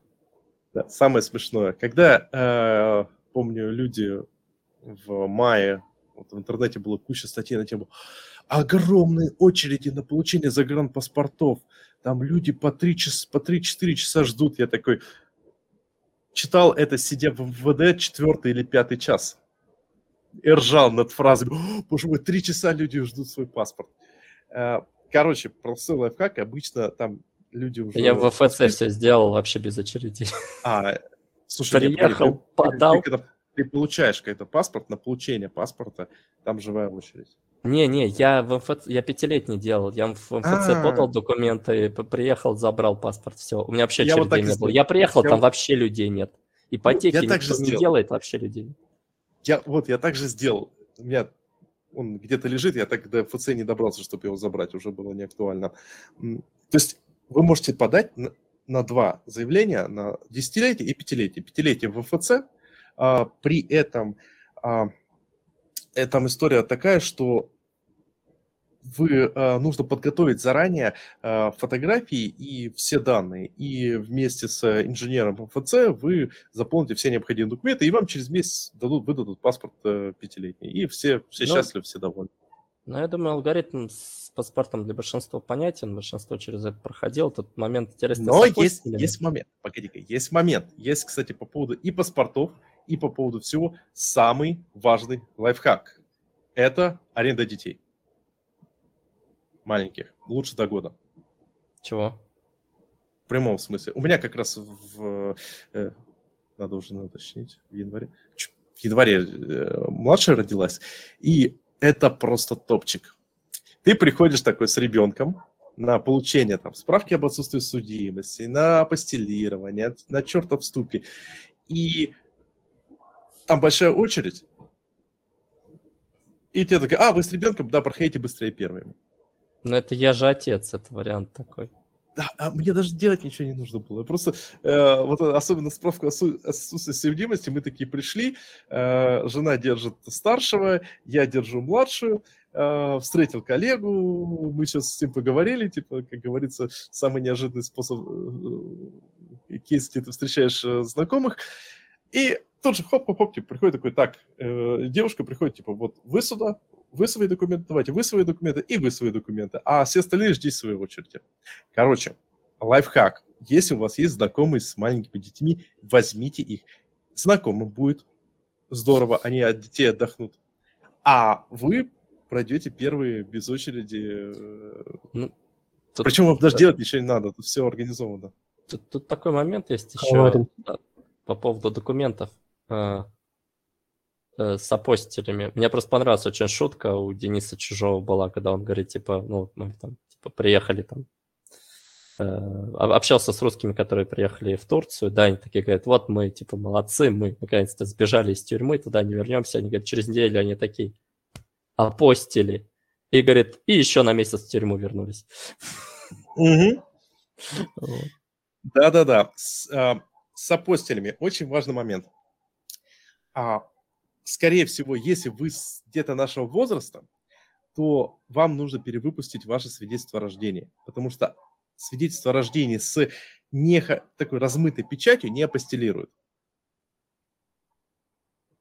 Вот я, я вижу, не делал Ваня. апостили, кстати. Я не а, делал. я сделал. Они я здесь сделал не нужны. Надо знать, как... вообще, если вы хотите несколько стран проехать, то сделайте сразу апостили. Да.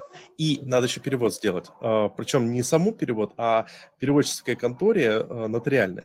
Так вот, с апостилями, я говорю, это очень любопытная ситуация, потому что, а, как правило, в свидетельстве о рождении, особенно советские свидетельства о рождении, которые такие, знаете, книжечка, их... Ну, у меня такое, да да, вот там уже полностью размытая печать, там, там, знаете, там ручкой написано, там, Кугашев Александр Владимирович, там, родители такие-то, такие-то, и печатка да, абсолютно размытая, вообще сразу не апостелируют, потому что говорят, мы не можем это апостелировать, потому что что у вас там написано, непонятно.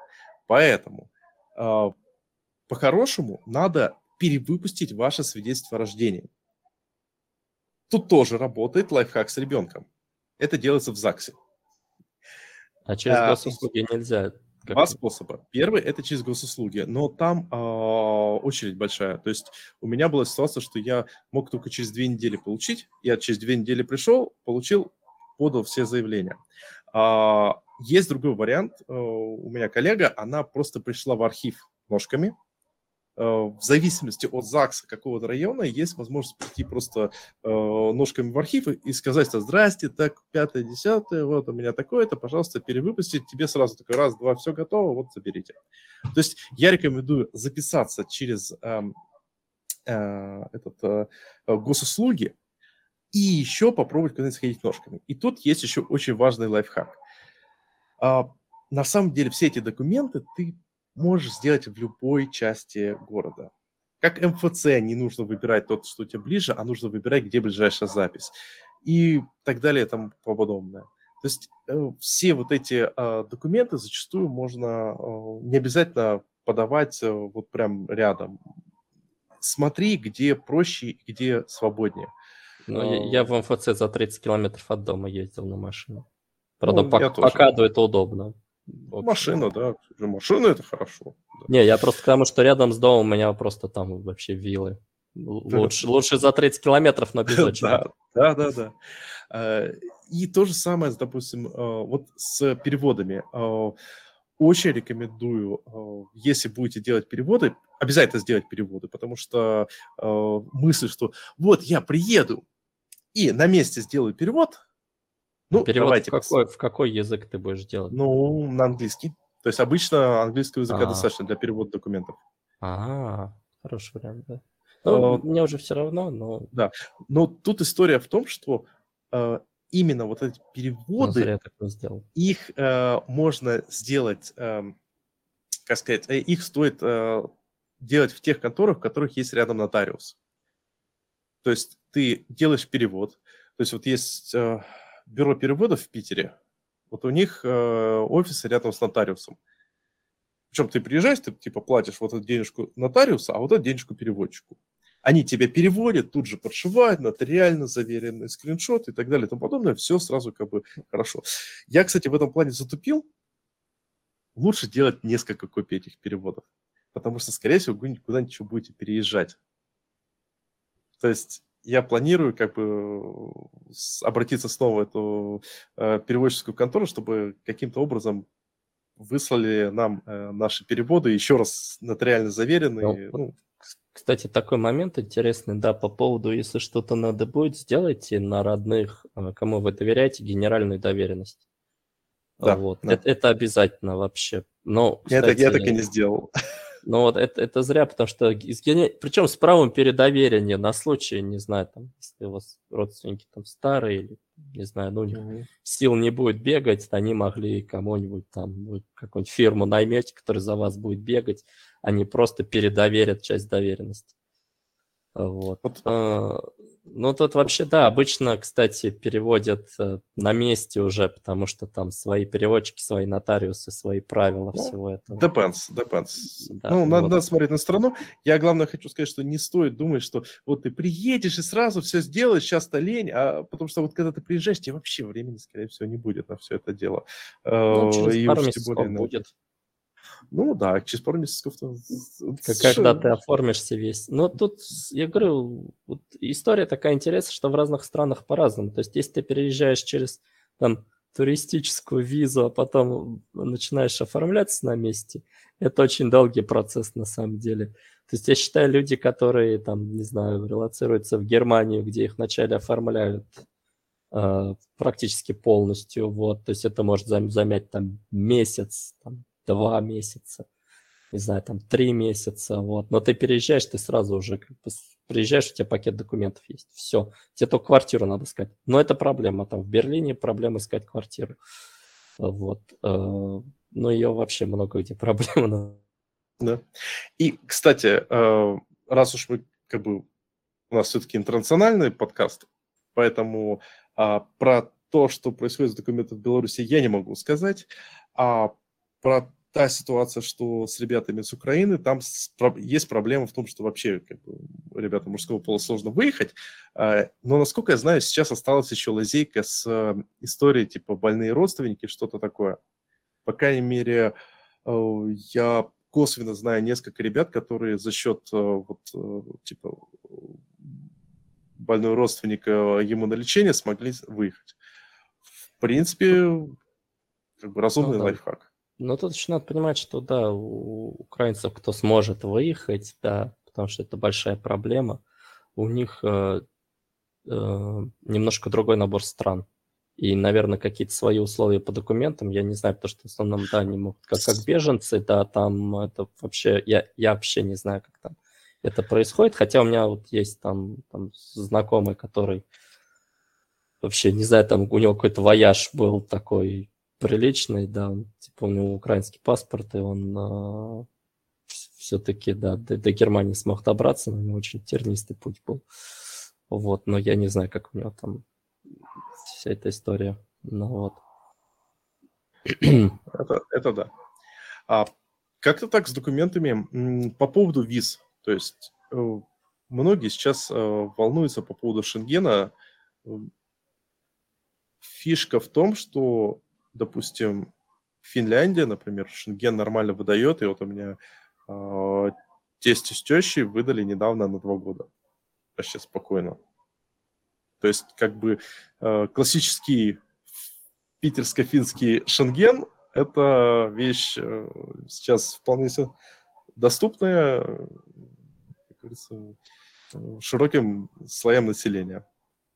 Ну, кстати, да, вот лучше его сделать, да, если вы можете на несколько лет, потому что с ВНЖ вам могут выдать очень маленькие шенгены, только тупо под поездку. То есть можно получить шенген уже в стране пребывания, если у вас есть ВНЖ, там ПМЖ, mm-hmm. либо как, какой-то еще резиденс.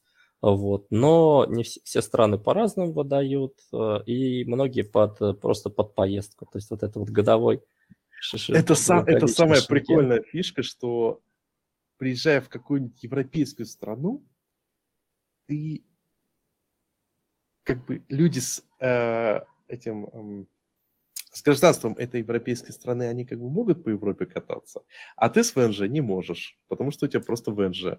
Ну, логично все. Но с да, другой стороны, лог... зато очередей в посольствах нет, потому что никому не нужен этот Шенген. Они и так да. либо, ну, да, в да, Сербии, да, например, у них без виз, то есть, э, а ну, в странах Шенгена, понятно. Вот, тут тоже такие моменты интересные. То есть, ну, хотя сейчас, говорят, очереди появились из-за... Понаехавших. Релакантов, да, понаехавших. То, что да, никто да, не был готов к такой нагрузке. Это не то, что там в России визовые центры, там 10 окон, вся история вот это. Да. Ой, слушайте, я тут такую историю расскажу про веселые особенности э, кипрских э, говорится, госструктур. А ты, когда получаешь э, pink slip, это ВНЖшка, тебе перед этим надо сдать биометрию. Ну, тебя просто сфоткают и пальчик приложить. И это очень веселый квест. Я, в общем, прихожу, встречаю уже кучу своих э, коллег. Э, э, я говорю, типа, ребят, давно сидите? Говорят, типа, мы к 8 утра пришли, и нас нахрен послали. Просто сказали, валите отсюда с санными тряпками. А сейчас чувак, который снимает биометрию, он стоит и треплется по телефону. То есть, как бы, для осознания, что такое снять биометрию? Это фоткал, приложил палец, пошел отсюда. 30 секунд. Вот чувак 15 минут разговаривает по телефону, о чем там говорит, там, обсуждает, что-то там говорит, у него там, не знаю, что он машину, может, себе подбирает и прочее, уходит с балкона, дальше кто-то ему пытается прошмыгнуть в, э, в кабинет, а он говорит, ну ладно, так уж и быть, челк, палец, и снова убегает на балкон. И так как бы в течение нескольких часов мы таки сидим, ждем покорненько ждем, что сейчас пройдем. Потом он такой, поговорив по телефону, окончательно свалит. Причем это не час, не час дня, когда обычно на Кипре обед, а вот э, прям такой там 12, что-то в этом духе.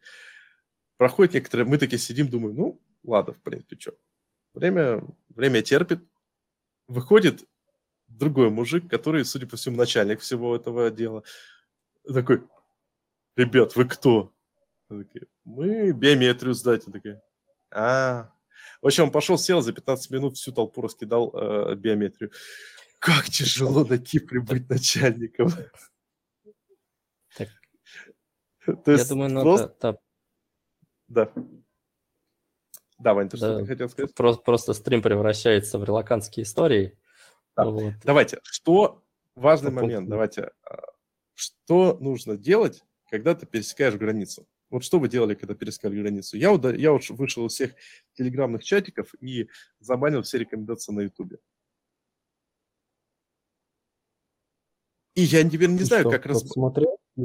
А, никто слушай, не смотрел. У меня никто ничего не смотрел. Никто не смотрел. пересечение сербской границы меня, понимаете, меня на финско-русской э, в, 19 году больше досматривали, чем здесь. Вообще просто тебе штамп ставят, штамп ставит, все, и ты вот так вот проходишь, так вот просто вот. Ничего, никаких досмотров, ничего не было. Но я знаю, что очень много неприятных историй было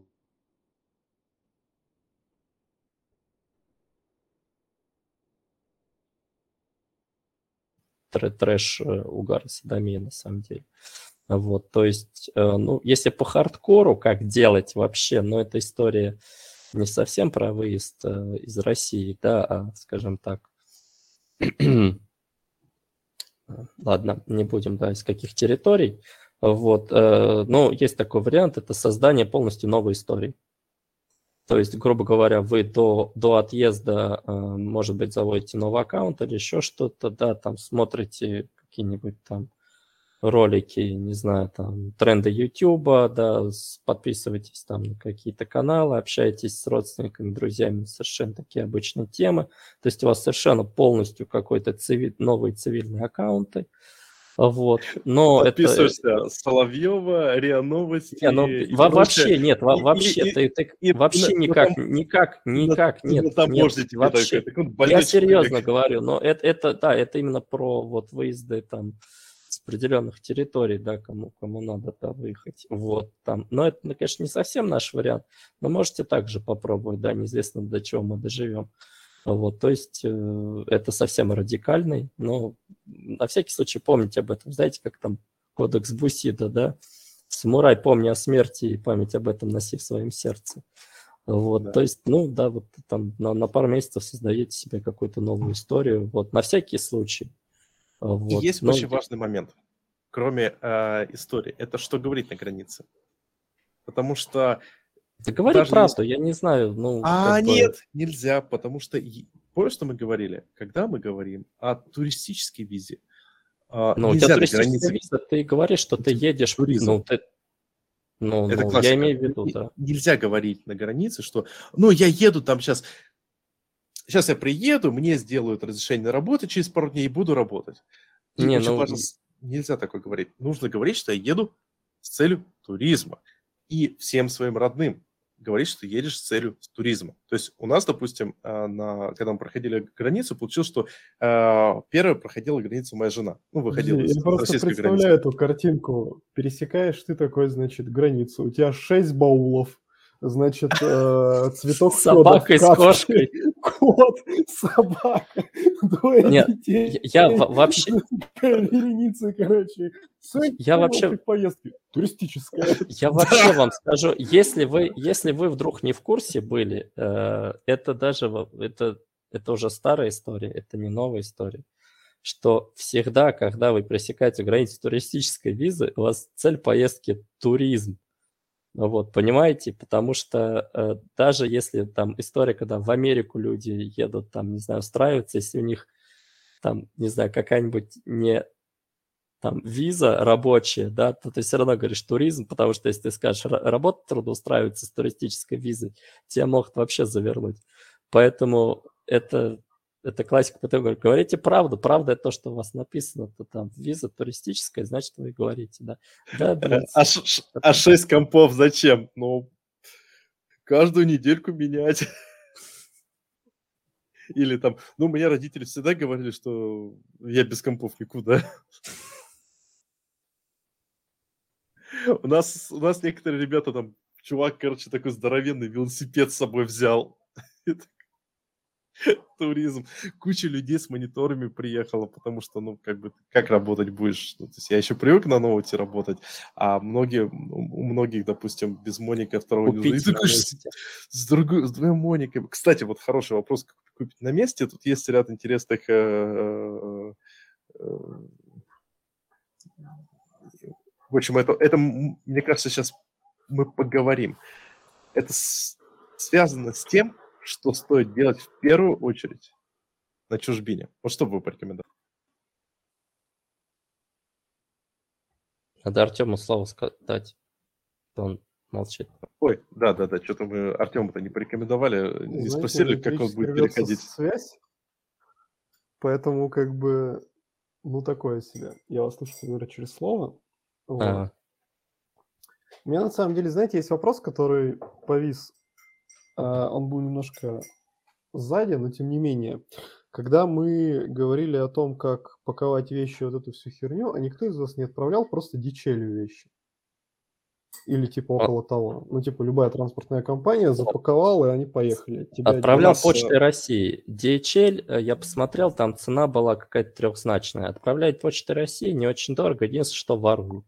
Вот, поэтому надо все хорошо описать, описать всю цену. Ну, то есть, да, у многих приходит посылка, э, особенно если кучу мелочевки отправляют, а, посылку вскрывают, все досматривают, естественно, вот, и в этом случае там что-то теряется, ну, там что-то в духе, там помада может потеряться, еще что-то такое, вот, ну, у нас вроде ничего не потерялось, слава богу, все нормально, но надо все описывать, да. Можно почтой отправить, стоит не очень дорого, приходит неизвестно когда, но но, но есть, есть, есть парочку моментов по поводу почты. А, во-первых, э, скажем так, когда вы что-то отправляете, э, на таможне у э, людей может быть вполне такой вопрос, а вы не пытаетесь ли торгануть этим? Поэтому, если вы, допустим, у вас там новенький робот-пылесос, выкиньте упаковку. Просто перевозите его Понятно, или там... короче, трусы и носки должны быть поношенные. Ну, не, это реальная история, когда людям, э, люди перевозили, допустим, свой там ноутбук э, пятилетней давности, а, а им такие выкидывали этот, как это называется, ну, налог, Пошлину. Пошлину, пош, да, пошлину, как за ну, они просто люди зашли в интернет-магазин, увидели, сколько такой ноутбук стоит, и назначили пошлину. Я слышал про лайфхак типа подарок. То есть по почте переслать подарок. А, типа взял, перевязал ленточкой, завязал как-то, запаковал и отправил подарок. Не знаю, мне, меня вроде так пробуют. А, есть еще способ а, пересылки вещей. Это не через российскую почту. Если у вас возможность ехать, э, есть возможность выехать, допустим, или у вас есть родственники, которые могут выехать а, в допустим, Финляндию, в Эстонию и прочее, то можно с почты финско-эстонской отправить. Это будет побыстрее и, по крайней мере, не будет э, вот этого магии с э, российской почтой. Но вот история с... Еще важная история с пересылкой транспортными компаниями. То есть у меня сейчас вещи едут в моей транспортной компании, я ждаю где-нибудь к декабрю. Как раз кожанка пригодится, которая приедет. А, ну, это объективно, потому что э, у нас люди, которые отправили в мае вещи транспортной компании, они еще не получили. То есть транспортная компания, они обычно как? Они типа готовят контейнер, заполняют его и отвозят. При этом вещи, которые приезжают транспортными компаниями, они обычно досматриваются в процессе. И один из важных факторов, что вашу китайскую технику, которую э, э, вы взяли на Яндекс.Маркете, скорее всего, ее, ее могут даже не пропустить на границе. Если у нее не будет CE-маркировки, это маркировка типа э, Approved Европа или что-то такое. Сейчас маркировка, я у меня тут что-нибудь ну, там понятно, но это опять законод... от законодательства зависит. Да, там да, еще... да, да. Это как, как в России история с чипами шифрования, за которые там тоже... Вот, могут... видите CE-маркировку? Вот это. То есть в китайской технике, которая за... завезена параллельным импортом, ее такой маркировкой обычно не бывает. Стоит на это обратить внимание. И да, вот важный фактор это то, что это не должна быть прям новая техника, новое что-то. Что-то, ну, иначе почта вполне может воспринять Особенно если вы 8 компов пытаетесь перевести, то это вполне могут воспринять, что вы пытаетесь что-то торгануть, пройти через границу э, и так далее и тому подобное. И еще один важный момент по поводу отправки вещей. Э, на границе требуют документы. Причем зачастую документы в духе э, справка от э, арендатора, что вот едет не кому-то на склад, а вот конкретно Васе Пупкину. А, не знаю, допустим, на Кипре очень любят счета, что типа список счетов, э, э что ты оплаченных счетов, что ты типа живешь ты по-настоящему с такое-то время, платил там за воду, за газ, за за интернет. Ну, да, кстати, чтобы сменить Battle.net аккаунт на страну, тебе нужно показать им фотографию какой-нибудь либо, либо нового паспорта, либо э, счета с адресом. Я вот отправлял да, фотографию счета за интернет с моим именем и адресом. Вот, чтобы сменить э, Battle.net. Battle.net. Жестко. Слушай, ты же можешь продав... Э, продавать эти э, сканы, типа продам скан, чтобы человек... Там айпишник нужен еще, не, это... А, ну, да. Там, там еще айпишник у тебя нужен, там, я не знаю, что будет, если ты VPN забудешь поднять, там, зайдешь, тебе это могут забанить. Ну, были на такие случаи с, каким, с каким-то сервисом был, я забыл. Ну, в общем, лучше, лучше с такими вещами не связываться, я считаю. Хотя, может, не знаю, ладно, в общем. Мне сложно сказать. Есть шанс потерять вообще ак. О, ну и хрен с ним. Как говорится, что там. Diablo Immortal будешь играть? Ну, я имею в виду вообще даже со Steam могут быть, наверное, такие проблемы. О, это да, знаю, кстати. С Google аккаунтом, с Google аккаунтом, по-моему, они позволяют сколько-то там дней, по-моему, в другой стране работать там. или я с каким-то еще аккаунтом путаю. В общем, выдумывали кучу вообще, я вам скажу, цифровой мир превращается в какой-то клад. Ай, Одни нормально. правила. Да ладно. Все, все весело. А ты, а ты, погоди, а ты скучаешь по э, старым добрым временам пилинговым сеткам, где можно было найти все? Точнее, там можно было найти такое количество нелегальных вещей, что... И, и кучу вирусов еще заодно тоже можно было найти. Ну, это да, но куда без этого. Троянов, так. там, Багдаров, ладно. Ладно, слушайте, у нас очень хорошая тема. Что сделать в первую очередь? Потому что вот представим себе, ты приехал, тебя вроде как-то релацировали, ты сидишь в отеле и не знаешь, что делать. При этом у тебя где-то чешется мысль, что надо поработать бы, наверное, или поискать жилье, или сходить в магазин пожрать себе взять, или что-то еще. Вот что... Ну, тут, что тут вот... ситуация, ну, как бы ситуация такая, как ты в лесу тебе показался. Тебе надо укрыться, согреться и достать еды. Ну вот. Соответственно, да.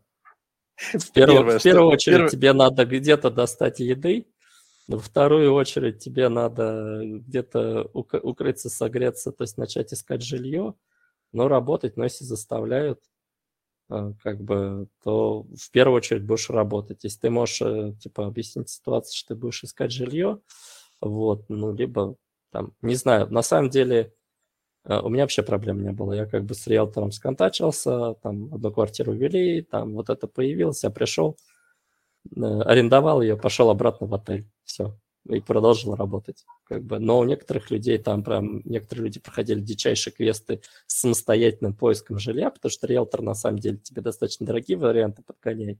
А если ты сам будешь искать без риэлтора, не платя комиссию, э, преодолев языковой барьер, то можно найти отличные варианты, но это уходит две недели, это реально титанический труд.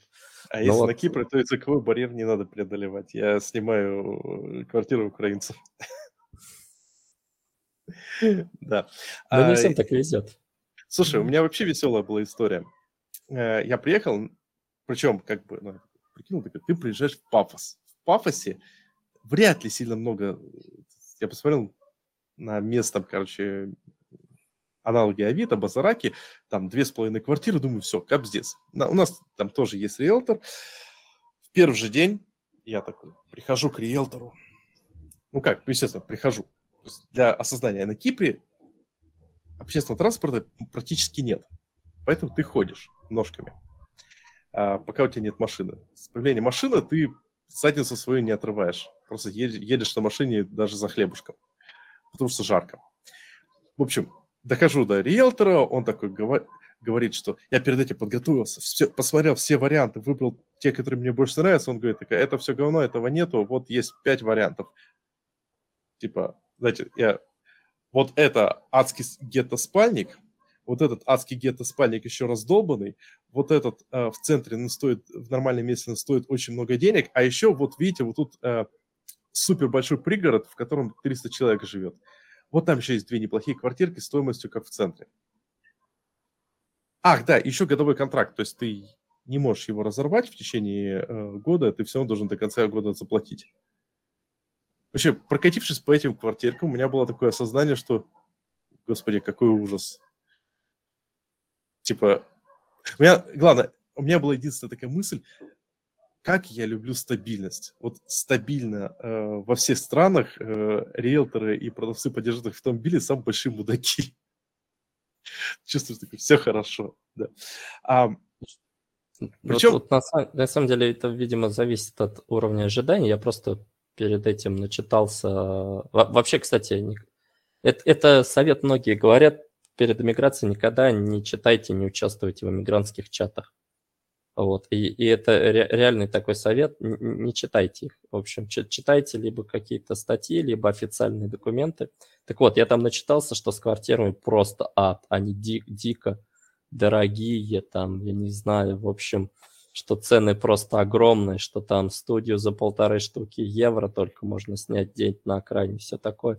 Реальность просто оказалась намного лучше, намного дешевле, поэтому я не скажу, что у меня был какой-то шок, у меня наоборот слишком завышенные были ожидания, но все оказалось неплохо, хотя я, э, ну, может, и не идеальное что-то снял, но тем не менее, это было быстро и без геморроя.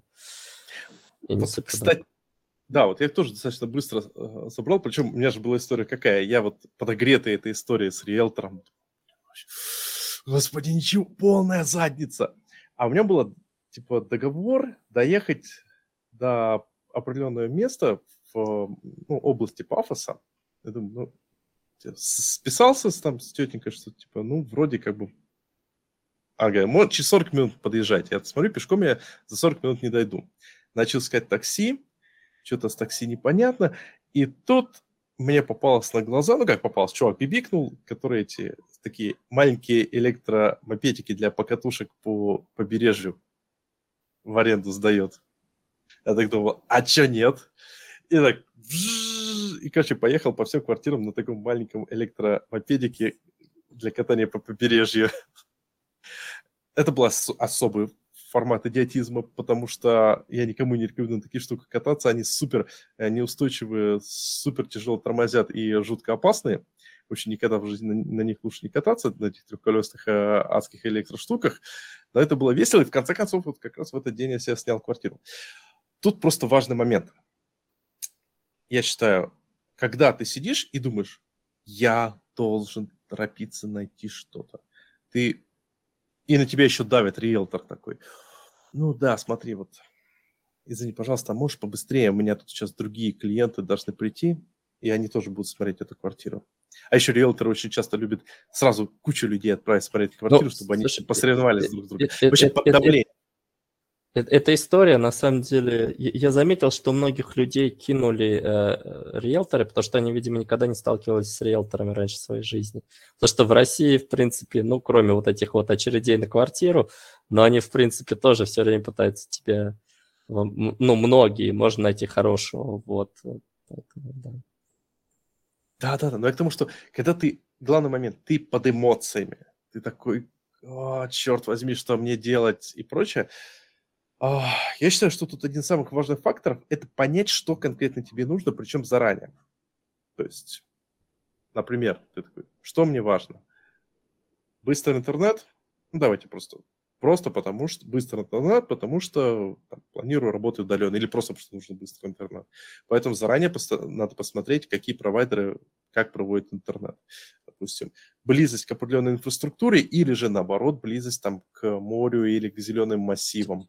Это А, вообще интересная важно. история насчет близости к инфраструктуре, что тебя могут не понять. У меня история была с риэлтором просто. Я хотел квартиру рядом с молом, с большим супермаркетом так- таким, знаете, вот. А он такой, Э, ты что, дурак?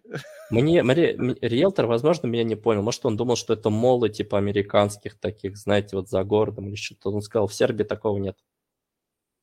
Вот. А, И, короче, я снял квартиру в центре. По-моему, это единственный район, где нет больш... ну, есть большой мол, но мне не очень нравится. Вот. И это такая вот интересная история получается, что меня он просто не понял. Либо, я, я не знаю, либо он, либо какой-то, да, языковой барьер, ну, он хотя ру- русский, но, может быть, он уехал давно из России, не очень понимает, что у нас Можно там. Моль, нету моли, все нормально квартиры, моли нет. Не-не-не, ну не в том плане, но вот он, короче, сказал, что в Сербии такого нет. И я понял, что в Сербии до хрена огромных, ну, в Белграде, точнее, в Белграде до хрена огромных торговых центров, но я конкретно не живу рядом с ними. А, лол. Вот да, вот понимаешь, вот это важный момент, что, что тебе важно. То есть мне, допустим, важно было бы, чтобы был жутко зеленый как бы район, потому что меня, ну, и важно. И как можете посмотреть, Тут, тут, знаешь, тут такой лайфхак, у меня просто, просто жена написала э, список такой на листе, ну, не А4, Мгм. но, условно говоря, такой документ, вот что нам нужно, вот прям по пунктам, там, здорово. пункту и так далее, да. И ты просто этот весь э, документ всем риэлторам рассылаешь. Вот это можно... обязательно, это обязательно, потому что иначе тебе э, говорят такой, ну вот смотрите, квартирка нормальная, ты такой думаешь, ну вроде нормально, да, в принципе подойдет.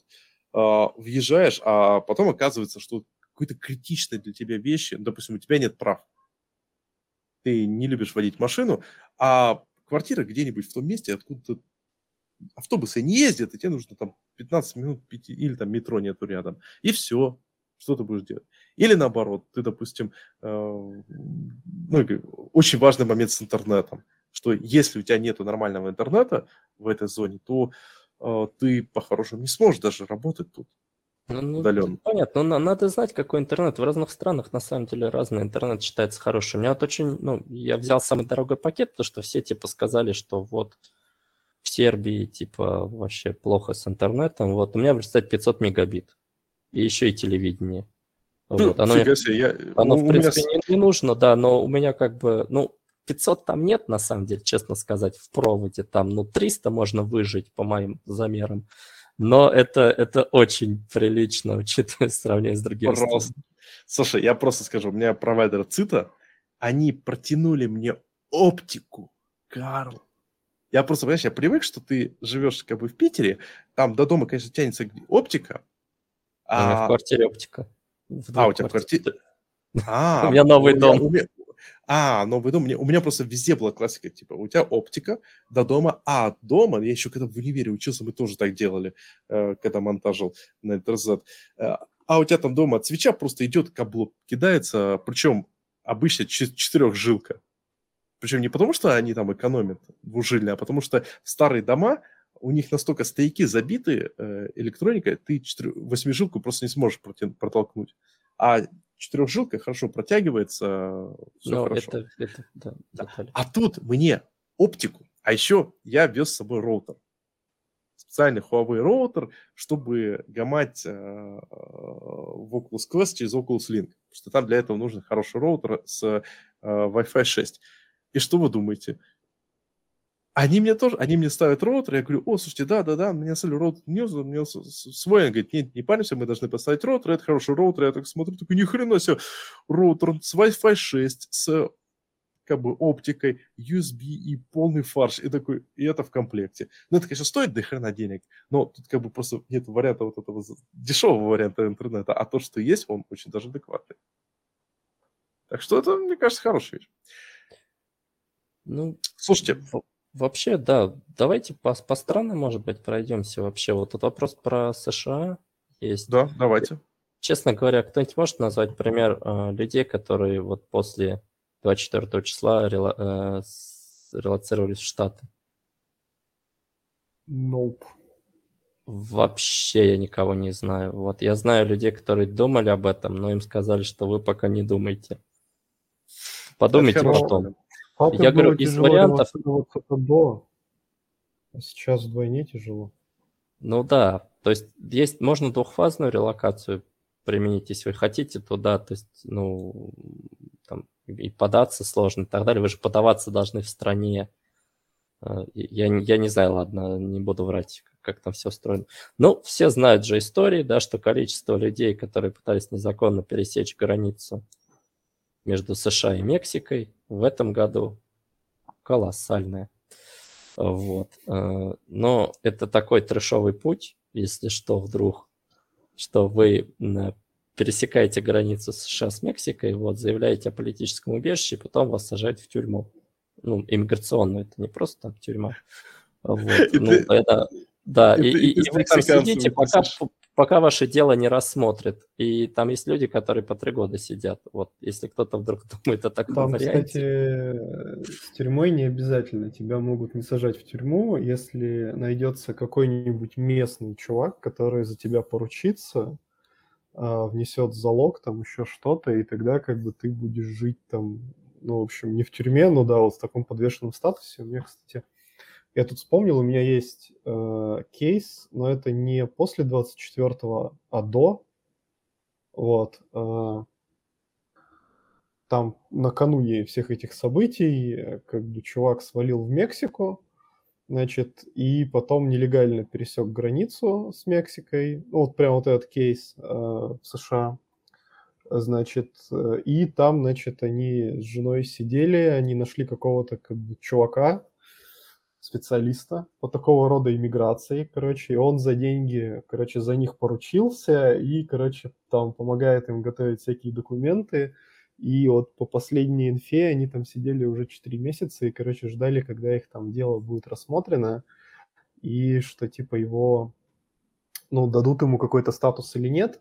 Там формально, ну, там эмигрировала, эмигрировали а, мальчик с девочкой, там формально у мальчика есть право на это убежище, потому что он как-то сходил на митинг и получил, короче, дубинкой по лицу очень сильно.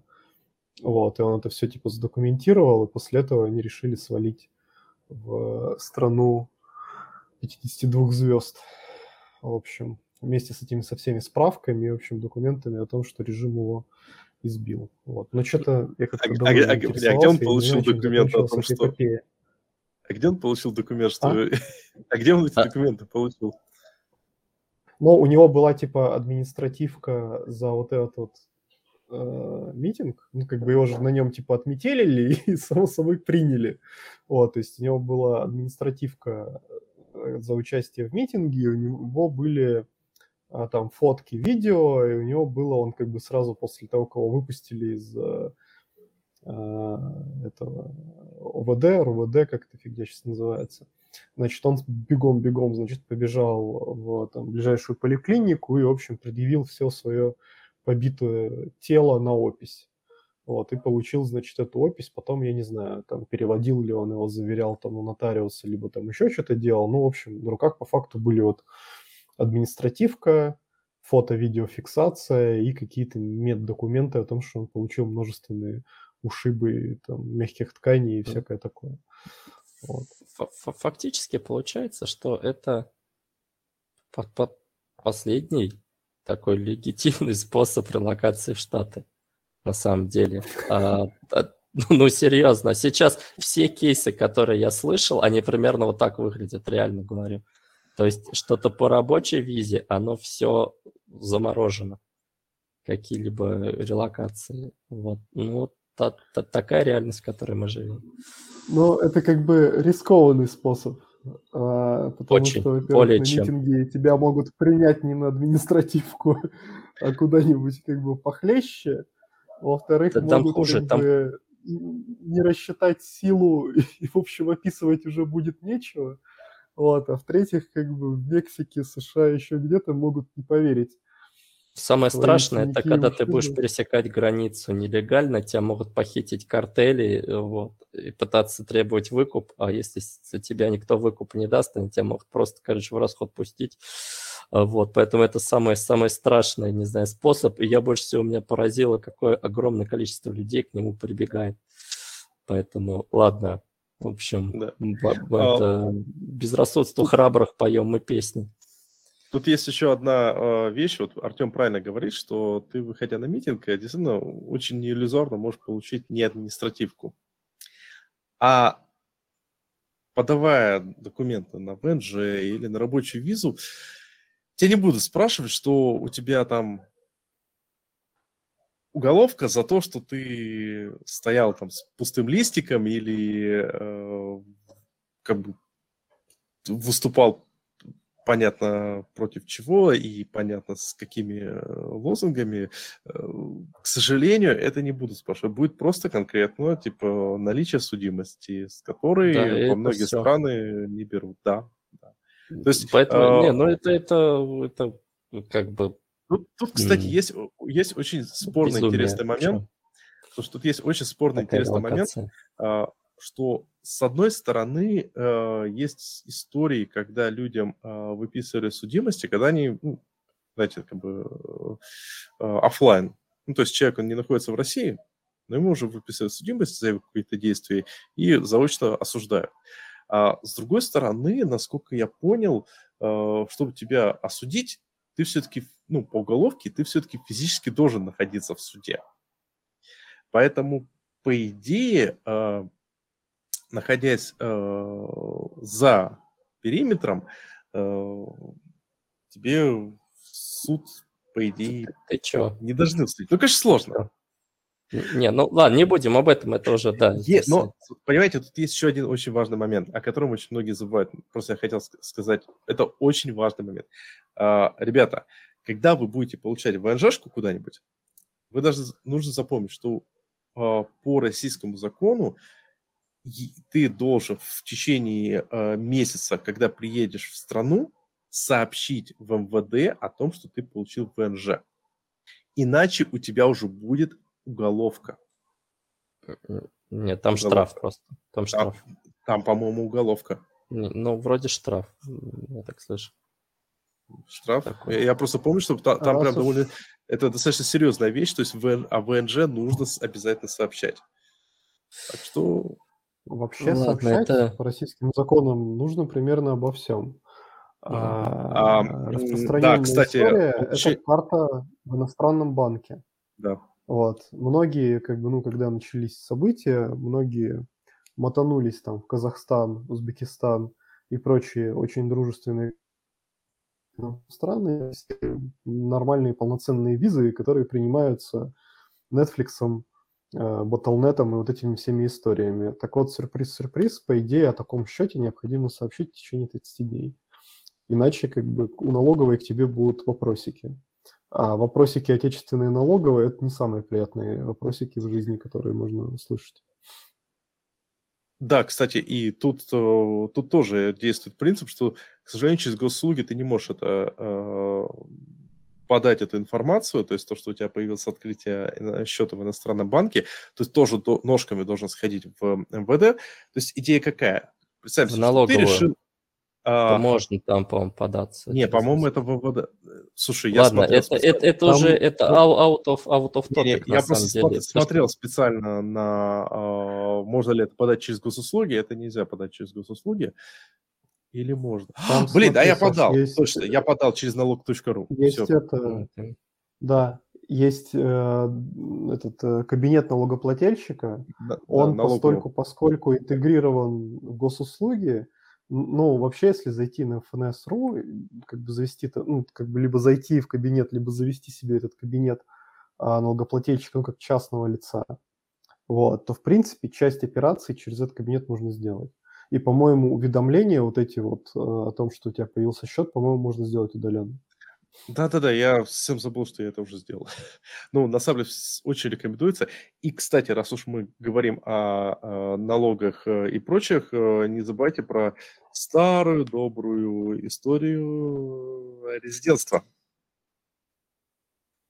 Да, налоговое резидентство, которое вы теряете через 183 дня, и вы обязаны заплатить, ну, подоходный налог с 13 до 30 процентов, по-моему, возрастает, или до 20, я да, не помню. до тридцатки.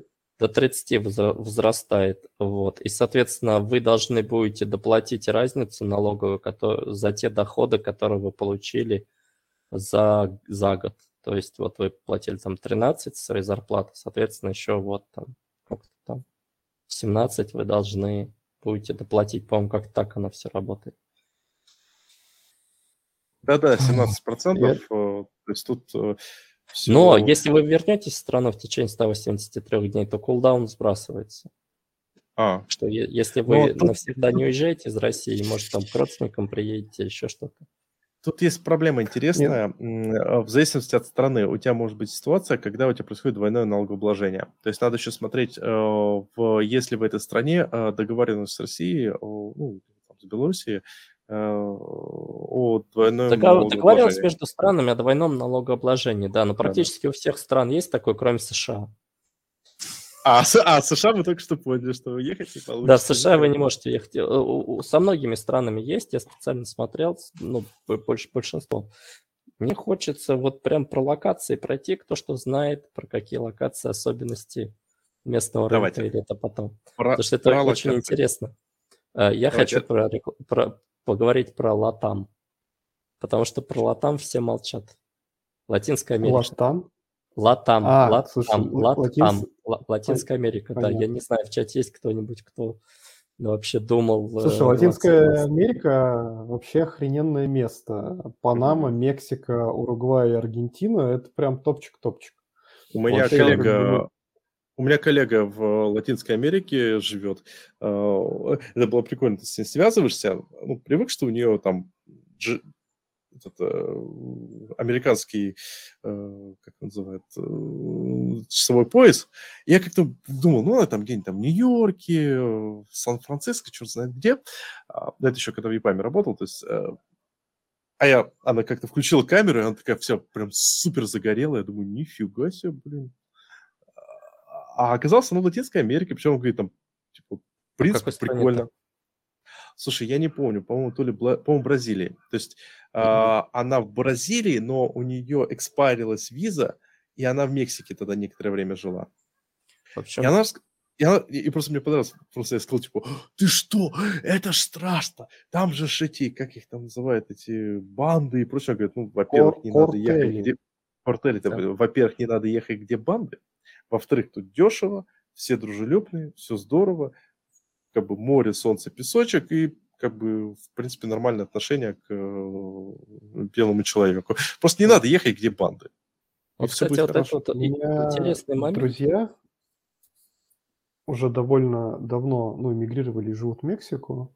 Вот, Мексика – это прям, ну, вот стереотипная история, это, типа, картели, вот эта вся история, что, ну, ты, первое, что приходит в голову, это, там, не знаю, во все тяжкие, лучше заметить соло, там, э, вот эта вот вся история, и ты как бы в голове уже представляешь, как там как бы злые мексиканцы режут друг другу руки, ноги, головы, и ты вот посреди этого всего стоишь такой белый гринго и улыбаешься как дурак. А, вот. Можно а, вам что-нибудь запрограммирую? Да, да, да, да. Вот. А, и вот он когда переехал, потом он возвращался там домой к, ну, навестить родственников, мы у него спрашивали, типа, чувак, как? Сколько раз от пуль ты уворачиваешься за день? Вот. И он, в общем, говорил, что, типа, ребята, вот как бы вы вот живете там, не знаю, в Красноярске или в Питере, да, и вы уже вот знаете, что там, ну, есть там район какой-нибудь, там, Черемушки, Мурино, там, ну, что-нибудь такое, да? Вот вы же туда не ходите. Ваня в Мурино живет. Правильно. Ну, жил. Да. Вот. Ну, там условный, там любой какой-то там район, Я... как бы вы знаете районы, где можно получить по лицу.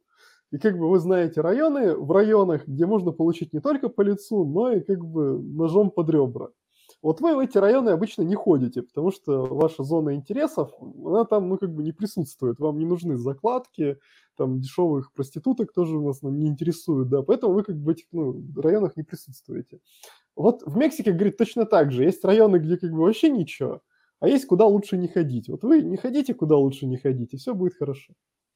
Слушай, а я вот, Ну да. кстати, хочу панировать на эту тему, потому что, вот смотри, Ваня в Мурино, и у меня очень много знакомых ребят живут в Мурино и в Кудрово. Нет, смотри, и... смотри, я в Мурино старался ночью не ходить, на самом деле. То есть надо просто понимать, что в Мурино количество преступлений очень высокое.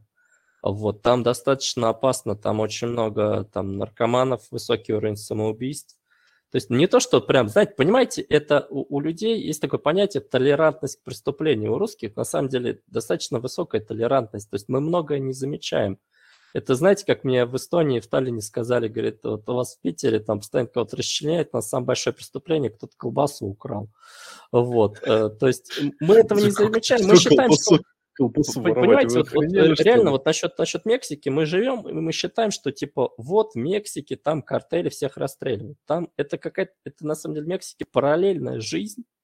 То есть вот эти картели, да, если ты с ними не ведешь бизнес или не живешь там в каких-то районах, которые ближе там к штатам, то, в принципе, ну, ты это не заметишь. Но там есть много бытовых преступлений, там воровство, грабеж, и то же самое есть и, ну, я имею в виду не бытовые, то же самое есть и в России. Мы просто этого не замечаем. Мы считаем, что типа вот у нас-то, ну, вроде как нас не ограбили, да, за последний год.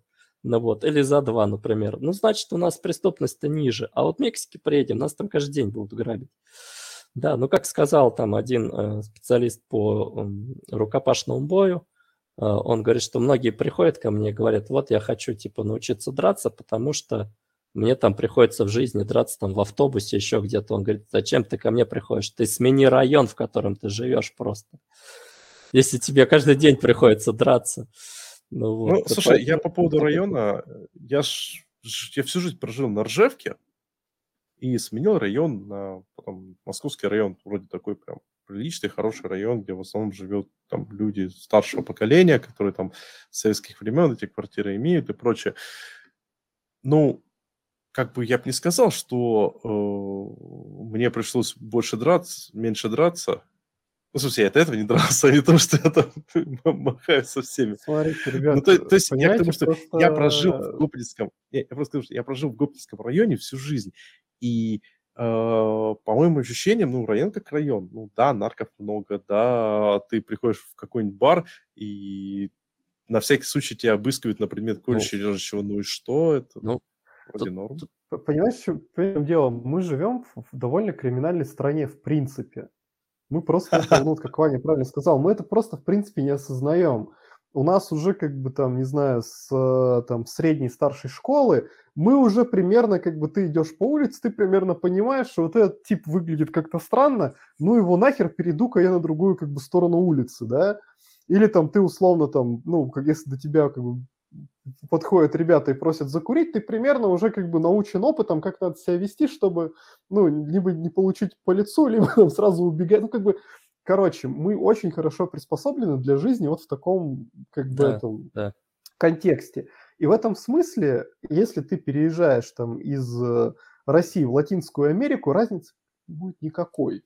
Знаете, Только как чем... бы гопники будут говорить на испанском. Ну, как бы, а, в а, остальном, а, можно, знаете, а можно самая интересная история. Не поменялось. Меня поражает история с американцами, потому что, ну, я исследовал да, тему по поводу релокации, и много роликов американцев, которые переезжают в Мексику. И американцы считают, что в Мексике, ну, во всяком случае, вот в Канкун они переезжают, там, ну, какие-то туристические города, вот, они говорят, здесь дешевле, и здесь я чувствую себя безопаснее, здесь не стреляют. Там, где я могу себе позволить снять квартиру, не стреляют. У меня, говорят, где я в Америке мог себе позволить квартиру на районе, все время слышалась стрельба. Здесь я спокойно живу. Здесь мне... Я смотрел до девушку, меня больше всего поразило. Она говорит, я приехала, у меня началась аллергия, и я пошла к дерматологу в Мексике, вот, и мне она таблетки, мне таблетки помогли. Он говорит, это очень круто, я в Америке никогда не ходил к дерматологу, потому что мне не хватит денег на него. Вот, я думаю, они живут совершенно даже в более жестких условиях, чем мы на самом деле. То есть, поэтому и та, та, вот здесь для вас интересно, что показатель, что в Мексику, вот в эти вот города туристические, там какие-то, в общем, вот, благополучные, едут очень много американцев. Американские пенсионеры туда едут, потому что там дешевле жить, а уровень жизни намного ниже.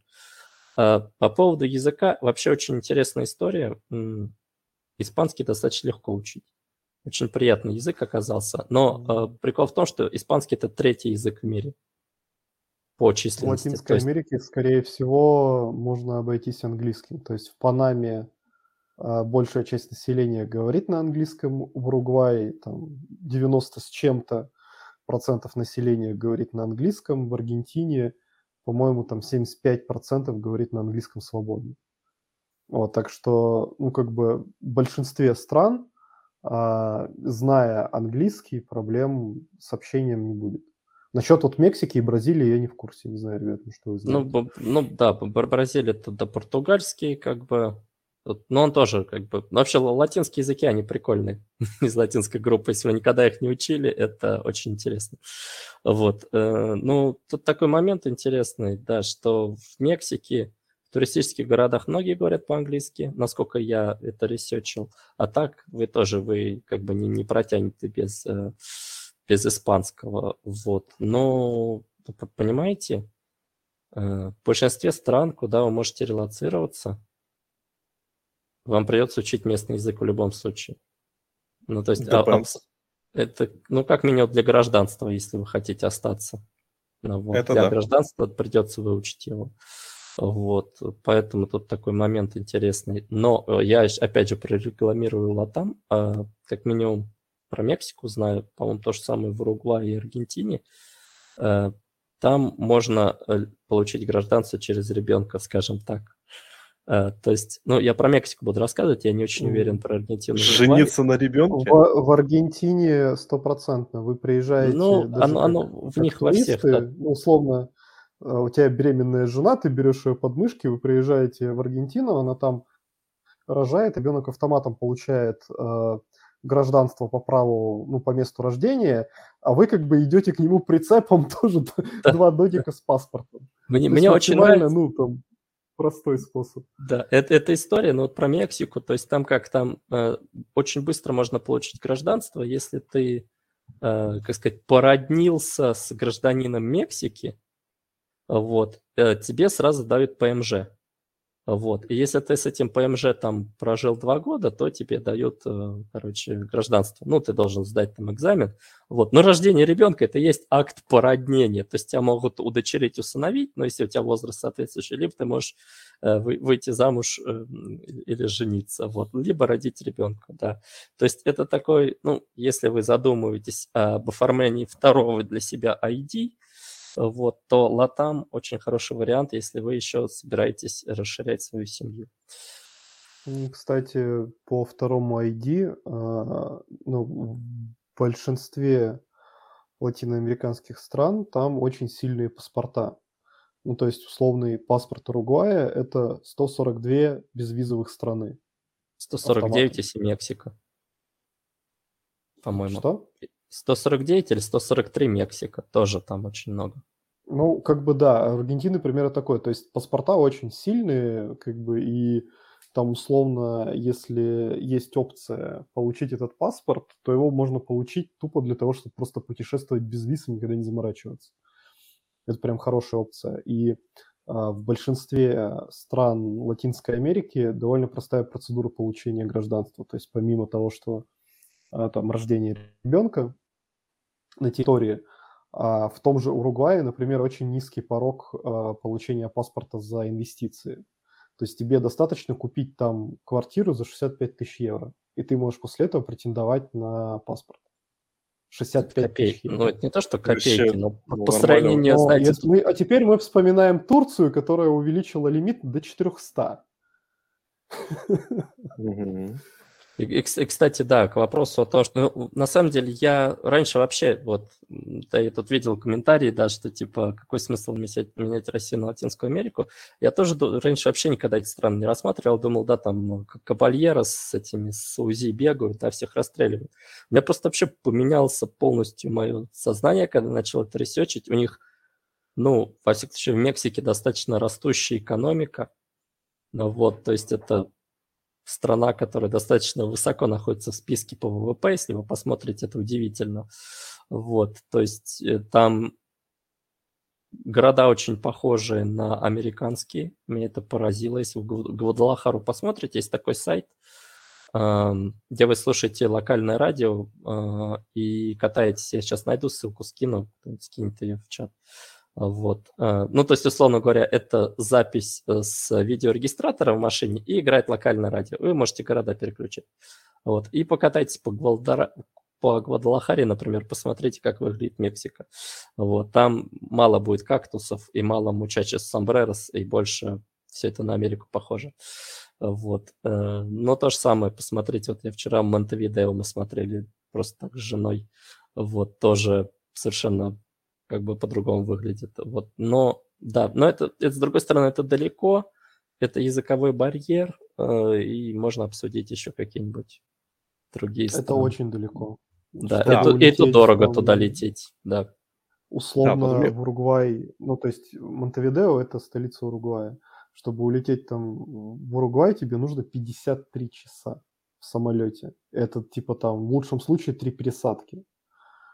Вот. А, ну, как бы это сильно такое себе, там, билет начинается, ну, довольно больших денег в один конец, а, по-моему, там, от 110, что ли. Вот, ну, типа... Ну, слушай, ну, можно, можно за 90 не, купить. Это не настолько ага. дорого, потому что тут э, до Кипра за 300 тысяч через Эмираты можно лететь, как говорится. Ну, это сейчас текущий контекст, там разорванные логистические цепочки, поэтому, да, сейчас ценник на билеты, он безумный почти везде, но а, лететь туда было дорого там всегда. Вот. А, еще, кстати, по поводу Латинской Америки у нас есть а, снобское отношение. Мы считаем, что как бы, все страны Латинской Америки это, ну, типа вот эти вот реально мучачес, которые там а, тащат Герыч через там американскую границу, это как бы все их а, развлечение, ну, как бы весь их способ заработка. И вот, текилу пьют. На самом... Текилу да, и текилу со змеей. Обязательно. Вот. Но по факту а, можно ради прикола погуглить количество а, юникорнов в Аргентине. То есть э, там за последние два года у них э, этих миллиардных стартапов больше, чем э, там во всей Европе вместе взятой. То есть у них, по-моему, там 6 или 7 в год юникорнов стартует. Это в основном финтех. Вот. Ну, при этом, как бы, при том, что Аргентина там постоянно балансирует на грани дефолта, вот, но как бы именно вот бизнес айтишный там прет очень хорошо. Вот. Это означает, что вы, уважаемые слушатели, с большой вероятностью найдете там хорошее, приятное место к какому-нибудь финтеке с опциончиком и будете ждать, когда он станет юникорном вот, чтобы этот опциончик обналичить. Но при этом, Артем, ты же едешь не в Латинскую Америку. Ты куда едешь? Слушай, я не, не знаю, куда я еду. Вот. Во-первых, как бы я не очень хочу Давай тогда сливать свои работы текущие. Тогда, тогда Артема мы не трогаем. В, в один из следующих выпусков ты уже из нового места нам расскажешь, где бы. Вань, расскажи про Сербию. Да, про Сербию. Это тоже, на самом деле, такая история, а, опять же, вот этого вот а, э, высокомерия. То, что тоже я, ну, как бы, это наслушался, там зачем-то едешь в разбомбленный Белград. Вот, ну, все на самом деле очень прикольно. Вот, он не разбомбленный, если сравнивать с некоторыми российскими городами, которые бомбили там с 41-го там по 45 условно говоря, то, то Белград, который бомбили э, в конце 90-х, начало 2000-х, выглядит менее разбомбленным. Вот. Мне, мне кажется, если сравнивать с некоторыми городами, которые вообще никогда не бомбили, Белград может выглядеть даже сильно лучше. Ну да, ну вот. Э, тут на самом деле это такой полноценный европейский город. Я за другие города не могу говорить э, в Сербии, там типа Новисада, я там не был, может быть, он еще шикарней, он маленький, там ничего не могу сказать. Полноценная европейская столица. Uh, то есть вы, вы не ощущаете, что... Я, я думал, я приеду, будет какой-то балканский колорит, но нет, здесь, ну, как бы по ощущениям ничем не отличается там, условно, там, Буда, Будапешта, uh, не знаю, Таллина, там, ну, Хельсинки, может быть, он больше, больше хай-тека, меньше старых домов. Uh, ну, в общем, да, ну, есть там какие-то моменты, может, там где-то там погрязнее или еще что-то, но в любом случае, то есть отличный город, э, всего полно, то есть есть там сервисы доставки, то есть там тому, то, то, к чему вы привыкли в России, здесь тоже можно найти. То есть мы практически в магазин не ходим, все заказываем. Есть определенные национальные особенности, но цены местами ниже, чем в России, что-то дороже. Конечно, приходится от каких-то продуктов отказываться, что-то здесь очень тяжело найти, вроде творога, то есть ну, он здесь называется сыр, и очень сложно найти аналог. А, с чаем тоже какие-то проблемы были, но я нашел чайный магазин с дорогим чаем, но тем не менее. Ну, то есть есть какие-то такие истории, но мои впечатления очень положительные. Я, ну, опять же, у меня были заниженные ожидания, того, что я наслушался, вот, э, нет, ну, вообще, то есть, я, я не знаю, почему люди так относятся, и я тоже в интернете читаю, многие там очень пренебрежительно к Сербии и Белграду, и здесь плюс, что здесь э, очень доброжелательно относятся к русским, то есть прям высказывают поддержку. Сейчас меньше стало, возможно, они уже русские приелись, когда я только приехал, многие высказывали, да, поддержку, там прям, ну, в общем, спрашивали, откуда. Э, это тоже какой-то определенный плюс. Во всяком случае, каких-то препонов э, точно вы не встретите. То есть, ну, вообще люди, мне кажется, они, ну, это лично мое мнение, они не только к русским, они ко всем иностранцам хорошо относятся, потому что здесь, ну, а, не, не знаю, в общем, город выглядит как город для жизни, люди здесь живут, у них нет какого-то, знаете, вот такого куда-то они спешат, там бегут, то есть очень много парков, очень много зелени, я вообще удивился, то есть ее полно, особенно в новом районе, это Новый Белград. Меня поразило, что там, грубо говоря, вот какой-то жилой комплекс, и потом парк, такой немножко диковатый, потом снова жилой комплекс. То есть это, это не Мурино, где, знаете, там каменные джунгли, и вся зелень это лужайки. То есть, ну, в общем, в плане цен, ну, не, э, аренда, естественно, будет дороже, скорее всего, чем в России. Ну, хотя, если вы снимали в Москве и где-нибудь в пределах, да, какого-нибудь там кольца, вот, то, я думаю, цены вас не сильно удивят. Э, вот. Ну, в общем, как-то так, не знаю, это, может, сумбурно было, но мне локация очень нравится, честно говоря. Но вот в плане языка, да, вот, ну, на самом деле, если вы в центре будете ходить, все будут говорить по-английски. Ну, как бы туристическое место. Но если вы немножко от центра отходите, у меня был один кринж-момент в магазине. Я снимал Airbnb э, подальше от центра. И я спустился в магазин, э, и, ну, в общем, там, покупаю на кассе, она меня что-то спрашивает, я ничего не понимаю. Вот. И я ей здорово сказал, что я из России. Начался какой-то трэш. Она такая, русский, русский, кто знает русский? Кто, кто знает русский? Начали искать, никого не нашли. В результате стоял школьник на кассе, который по-английски говорил, и он помог мне, в общем, все приобрести. Вот. А я немножко кринжанул с этого момента, потому что я не знал, то ли меня бить сейчас будут, то ли, то ли все-таки они найдут человека, который по-русски разговаривает. Вот. Ну, да. То есть э, за, за пределами как бы центра можно ну, просто там, наткнуться на людей, которые не разговаривают. Ты самое главное не рассказал. Что? Что посол Делента из Сербии. Нет, она не из Сербии, мы же выяснили. Она, не, она не из Сербии? Да, ты же мне и написал, по-моему, что она, она не из Сербии. Блин, Ладно, я уже этим запутал. Мира Фурлан, имеется в виду актриса Мира Фурлан, которая в Илоне 5 играла а, посол Долен. Просто здесь, в Сербии, очень популярна ее книга. Огромные постеры с ее книгой. В книжных магазинах везде, как бы там, знаете, вот этих в новинках тоже там стоят. А, в общем, да. Тут, тут даже... Скажи про, про Грецию, про Кипр, извиняюсь. Господи. Ну да, на самом деле э, Кипр и Греция немного, ну, скажем так, я бы не сказал, что я сильно хорошо знаю Кипр, потому что Кипр это, остров. При этом это остров, который, вот самое важное, он разделен на северную часть турецкую и южную часть. И в лучших традициях северной, в лучшей традиции Кореи, э, Южный Кипр считает Северный Кипр оккупированную территорию уже 50 лет. Так и называется, что типа вот тут оккупированная территория. Туркиш Кипр. Да, причем, знаете, как бы э, я когда смотрел на вот эту историю, э, то, что, ну, типа, вот старые люди говорят, что вот, да, э, как бы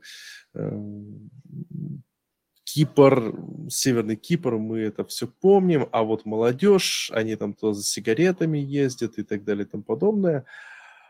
Знаете, я считаю, что это прекрасно, что у людей короткая память. Что иначе, вот, была у них война? Была. Напал, э, напала Турция на Кипр, отожрала себе кусок? Отожрала. Если потом еще население было 100 лет, вспоминала о том, что, ох, какие неплохие, давайте там им реванш сделаем, э, отвоюем что-то, то, ну, come on, извините, это было просто бесконечная бы э, грызня за... Причем непонятно из-за чего, просто на пустом месте, э, и никто бы не понял, из-за чего это началось. Поэтому прекрасно, что у людей короткая память, и то, что современные киприоты не парятся и ездят с сигаретами в Турцию, в турецкую часть, просто потому что она, э, они там сигареты дешевле. Так вот, в целом Кипр очень прикольный. То есть, смотрите, это остров, и я, допустим, сравниваю с Майоркой, с Тенерифе, э, сильно отличается по, можно сказать, своим вайбам. Несмотря на то, что это остров, он очень, э, я бы сказал, русифицирован. То есть, смотрите, я сейчас в Пафосе. Пафос – это самый британский город Кипра. И, как я уже говорил, тут в 80% случаев, если с кем-то поговорю, я могу говорить на русском. Э, это очень здорово, когда ты, э, ну, тебе нужно там что-то решить проблему с языковым барьером, в первую очередь там связано с медициной. Второй очень прикольный аспект, то, что это остров с греческой стилистикой. То есть, э, с одной стороны, э, да, с культурной точки зрения Кипр теряет э, очень много культурных аспектов из-за иммиграции, потому что иммигранты, они как бы кучкуются и свою культуру приносят. Но с другой стороны, я не знаю, мне кажется, это, знаете, это такой Кипр берет свое, и все все равно в общем, мемчик «Это Кипр», он прям очень популярен, потому что ты куда-нибудь приходишь и понимаешь, что, допустим, а, если что-то нельзя, то, скорее всего, это можно, но просто нужно прийти на следующий день. Если что-то не получается, то получится в другой раз. И вообще давайте завтра. То есть такое как бы все немного ленивое. И поэтому, возможно, вот э, я смог, допустим, ребенка в, отправить в английский детский садик, потому что я по своей традиционной питерской привычке просто сел и целый день гонял в машине по всему городу, пытаясь найти хоть какое-то место, куда приткнуть ребенка, и нашел. А народ говорит, о, боже мой, как туда попасть. Э, второй интересный аспект – это погода. То есть многие говорят, что вот типа Кипр жарко. Так вот, это самое смешное, что море на Финском заливе сейчас холоднее. Точнее, теплее. То есть Средиземное море, оно самое очень холодное. И до сих пор, даже сейчас ты сидишь, ты, ты залезаешь, тебе прям прохладно, холодно залезать. То есть э, я обычно работаю вот э, на балконе, и вечером, когда идешь на море, ты уже так, ты, ты сидишь, ты просто паришь, тебе жарко. Приходишь, залезаешь в море, а оно прям холодное, тебе даже неприятно залезать в море. И поэтому, поэтому такая мысль иногда о том, что вот я сейчас возьму и съезжу, типа я буду каждый день ходить на море, ну не совсем, потому что, а, оно холодное, и это не важно. Я люблю холодное море, но самое смешное, оно очень соленое. То есть вот питерцы подумают, ну, ну море, классно, что, можно каждый день купаться. После купания в Финском заливе ты прошелся, идешь дальше гулять. А после купания в Средиземном море ты, тебе нужно обязательно окатиться, потому что иначе у тебя вся кожа будет просто вот вытерта сопли друг об друга. Очень, очень, высок, очень высокая соленость, и всегда нужно эту соль смывать. А также еще вот особенность э, жизни, киприотской жизни, так как это остров, очень много товаров тут островные. Я говорю про технику. С одной стороны, э, ну, тут, тут ты прям чувствуешь, что ты ограничен в выборе. Ну, банально, на весь как бы Кипр я смог найти единственную вот такую подставку под... Вот единственную вот такую подставку под микрофон. Э, нормального фотографа я так и не нашел. Даже подумал, может, надо было с собой взять. Вот, представляете, какой ужас. Но еще прикольная история с э, ценами на продукты. Ваня вот э, поднял вопрос цен на продукты. Я прикидывал, скажу так, за то качество просто офигенная цена. И это свойственно, на самом деле, любым, мне кажется, южным городам, потому что ну, такие потрясные помидоры, потрясные огурцы, офигенный сыр халуми, который, это местный кипрский сыр, который я просто объедаюсь э, постоянно. Мясо офигенно качественное. То есть Питере э, приходилось брать э, супер дорогое какое-то мясо, чтобы от него не бегать потом э, по определенным фаянсовым местам. В, в, Питере, в Питере просто очень плохо с едой. Да. С качеством ну, вот ее. Она это, дорогая. Это и, да. Дорогая и плохая. Плохая, но, да. но, это, но это свойственно любому южному эм, городу. То есть то же самое, мне кажется, и Ереван, и то же самое, мне кажется, в Тбилиси. То есть это, это не чисто специфики. Э, ну, вот на самом деле в плане фруктов э, в Белграде, если пересчитать на рубли, здесь намного все дешевле. Чуть ли mm, не... Прикольно. В, в, ну, ну, то есть по, по некоторым позициям, ну, то есть там нектарины за 60 рублей, свежие, новые, это вообще спокойно. То есть персики, зависит от сезона, на самом деле. Там яблоки, условно говоря, ну, пересчете на рубли, там 30 рублей килограмм тоже я в Питере давно такого не видел. Вот э, на Кипре тут есть такая интересная ситуация, что те продукты, которые являются местными, они недорогие, а те, которые привозные, у них пошлины. Поэтому ты можешь там какое-нибудь мороженое взять за недорого, а соседнее мороженое точно такое же за дорого, просто потому что оно привозное.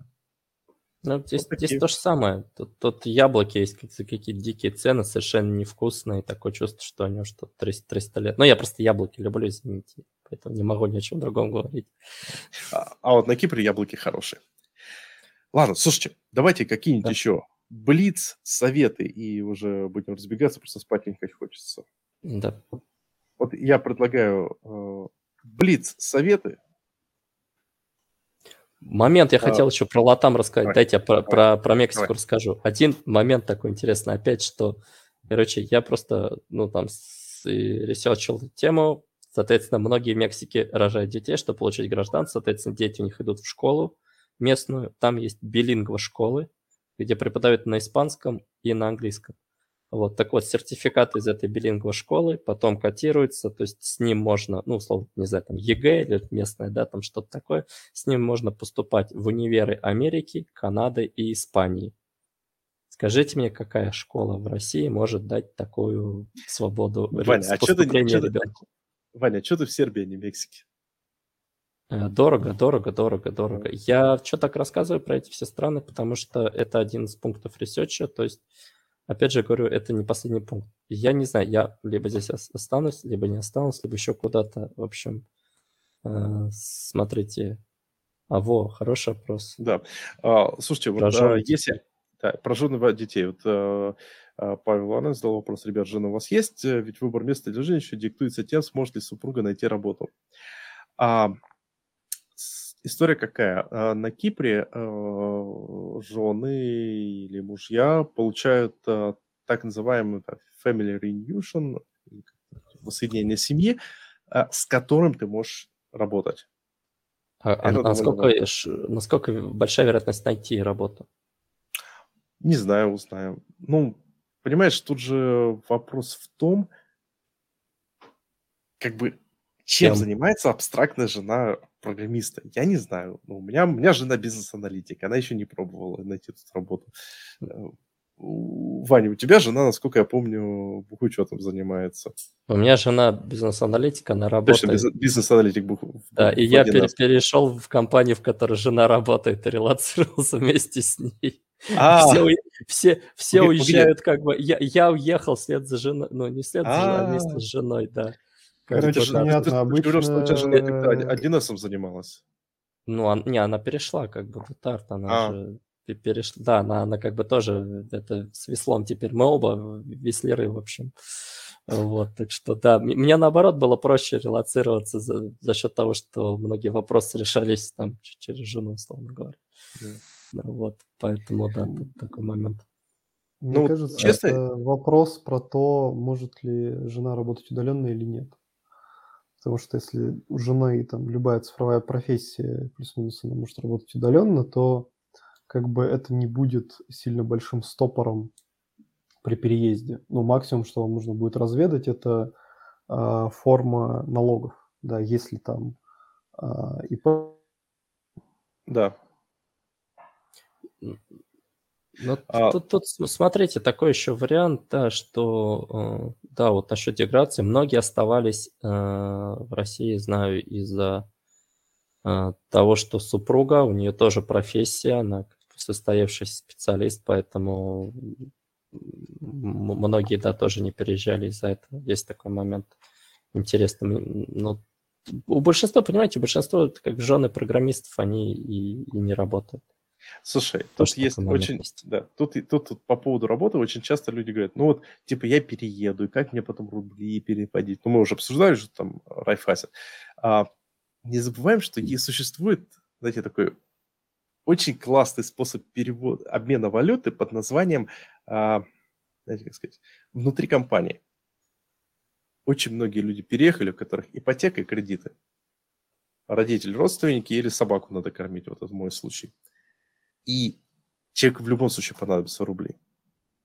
Он же не будет гонять там с комиссии, свифты каждый месяц, чтобы, ну, будет гонять. А так у тебя есть возможность, э, э, жена работает, и ты находишь кого-то с коллегой, коллегу, которого, э, которому нужно обменивать э, валюты. И вы просто как бы обмениваете по курсу, договариваетесь и никому не платите комиссию. Это, это на Профит. самом деле такая штука, это называется, я забыл, это есть термин, а, по-моему, в Иране, это типа бизнес на доверии, да, то есть это когда ты, грубо говоря, вот здесь вот говоришь чуваку, я типа тебе даю деньги, он э, может позвонить и сказать, а ну у себя там вы отгрузите, у вас нет какого-то договора, каких-то Мгм. там движений, это именно как бы на доверии, ну, Ну, как с поэтому это лучше- peer- лучше с peer-to-peer коллегами. криптой, например.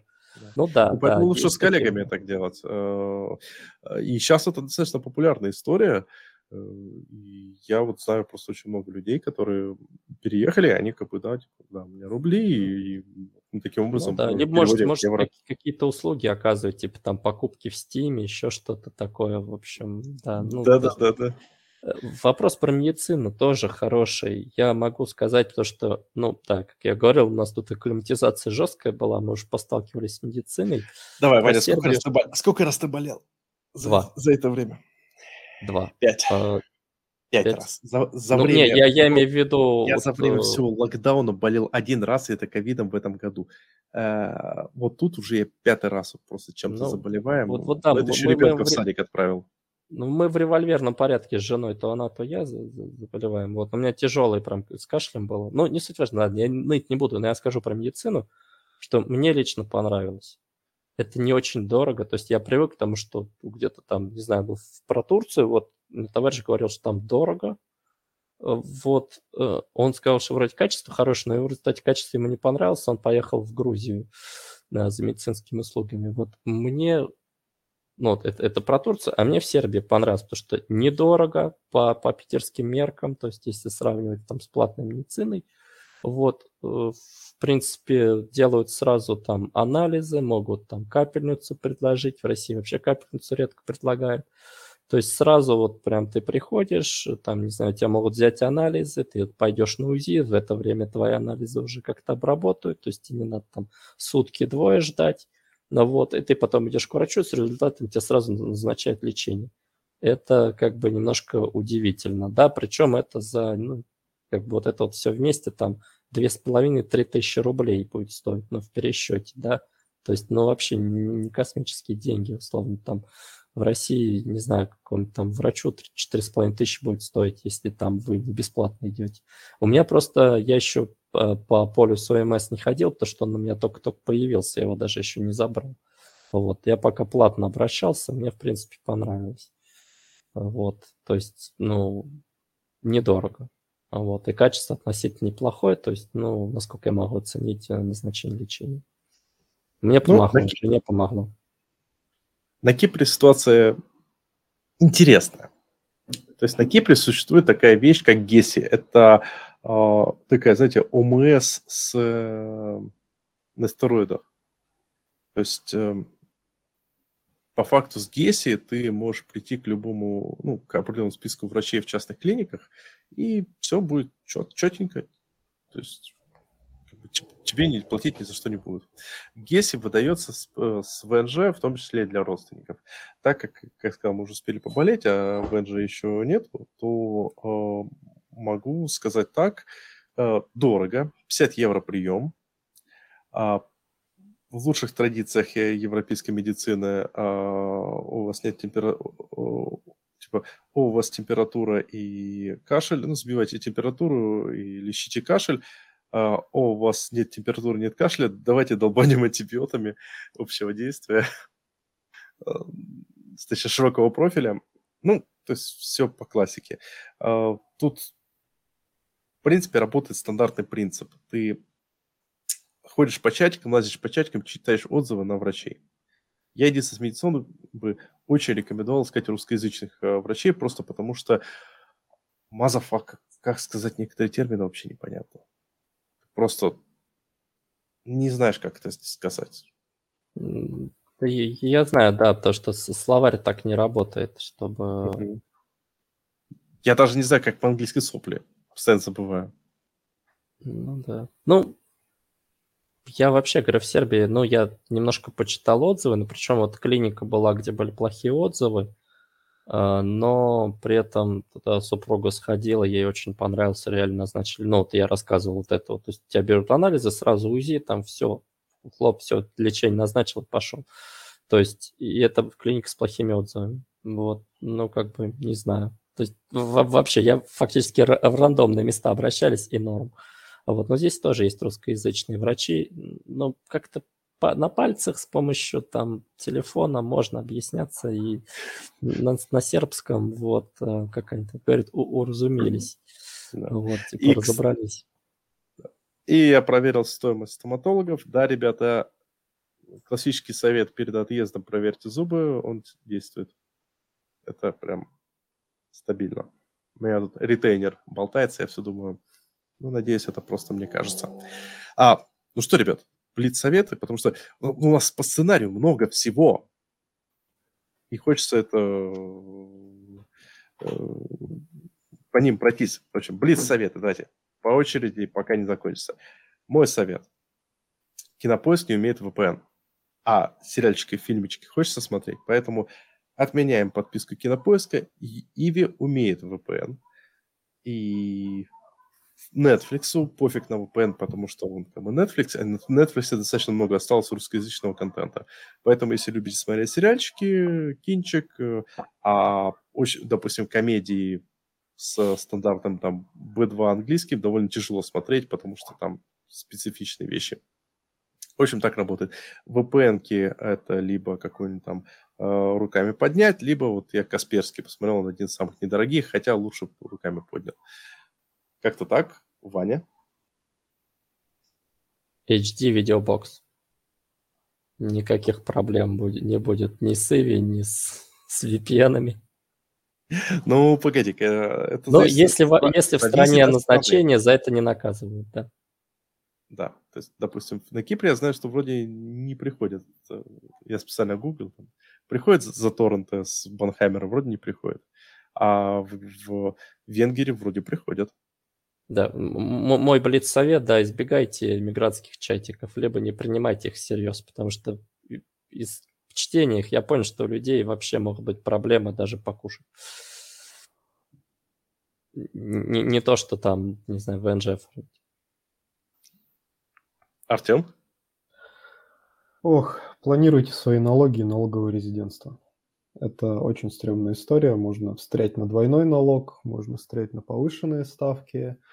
А еще тебя могут депортировать нахер, если ты где-то что-то не заполнишь. Поэтому перед переездом, не знаю, потратьте лишние там денежки и получите налоговую консультацию у юриста, еще у кого-то, для того, чтобы по приезду четко понимать, а, какой у вас план действий, теряете ли вы российское резидентство, либо вы будете пытаться там как-то возвращаться куда-то, не возвращаться.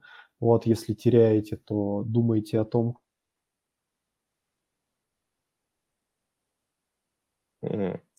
Артем потерялся. В самом интересном моменте. Слушай, а. у меня было типа, если вы теряете, то думаете о том. Я такой, о чем же думать? Такой, а в этот момент такой Роскомнадзор, Артем сдает секреты. Ну, я, я пока в, в паузу маленький блиц Слушай, ставлю. Ну, ну, погоди давай, я хочу с тобой похоливарить. Давай, Вань, ты говоришь, не читайте мигрантские чатики, а я бы, наоборот, э, порекомендовал бы читать, читать мигрантские чатики, а, просто потому что, с одной стороны, да, там люди на эмоциях, они что-то будут говорить и прочее. С другой стороны, это источник информации. Тут же важно то, как ты эту информацию обрабатываешь. Давай дадим, дадим Артему закончить, да, потому что интересно. Да. Ну, собственно, плюс-минус я уже закончил, да, то есть нужно внимательно относиться к налогам. Вот, и заранее спланировать э, способ своего приземления. Вот, еще стоит помнить, что после того, как вы теряете налоговое резидентство, то на год назад это все говно пересчитывается. И условно, если перед отъездом вы продали квартиру или машину, а потом вы потеряли налоговое резидентство, то с вас попросят за эти продажи. Вот, поэтому тут нужно быть осторожным. Да. Там есть два способа, как можно э, выкрутиться. А, первый вариант – это ИПшка. На ИПшку и на самозанятость не влияет налоговое резидентство. А второй вариант – это открытие юриков, либо там э, индивидуальных холдингов за пределами для того, чтобы свое налоговое резидентство приземлить самостоятельно, а не зависеть от того, как там посчитает кто-то. Но в любом случае, как бы не слушайте меня, слушайте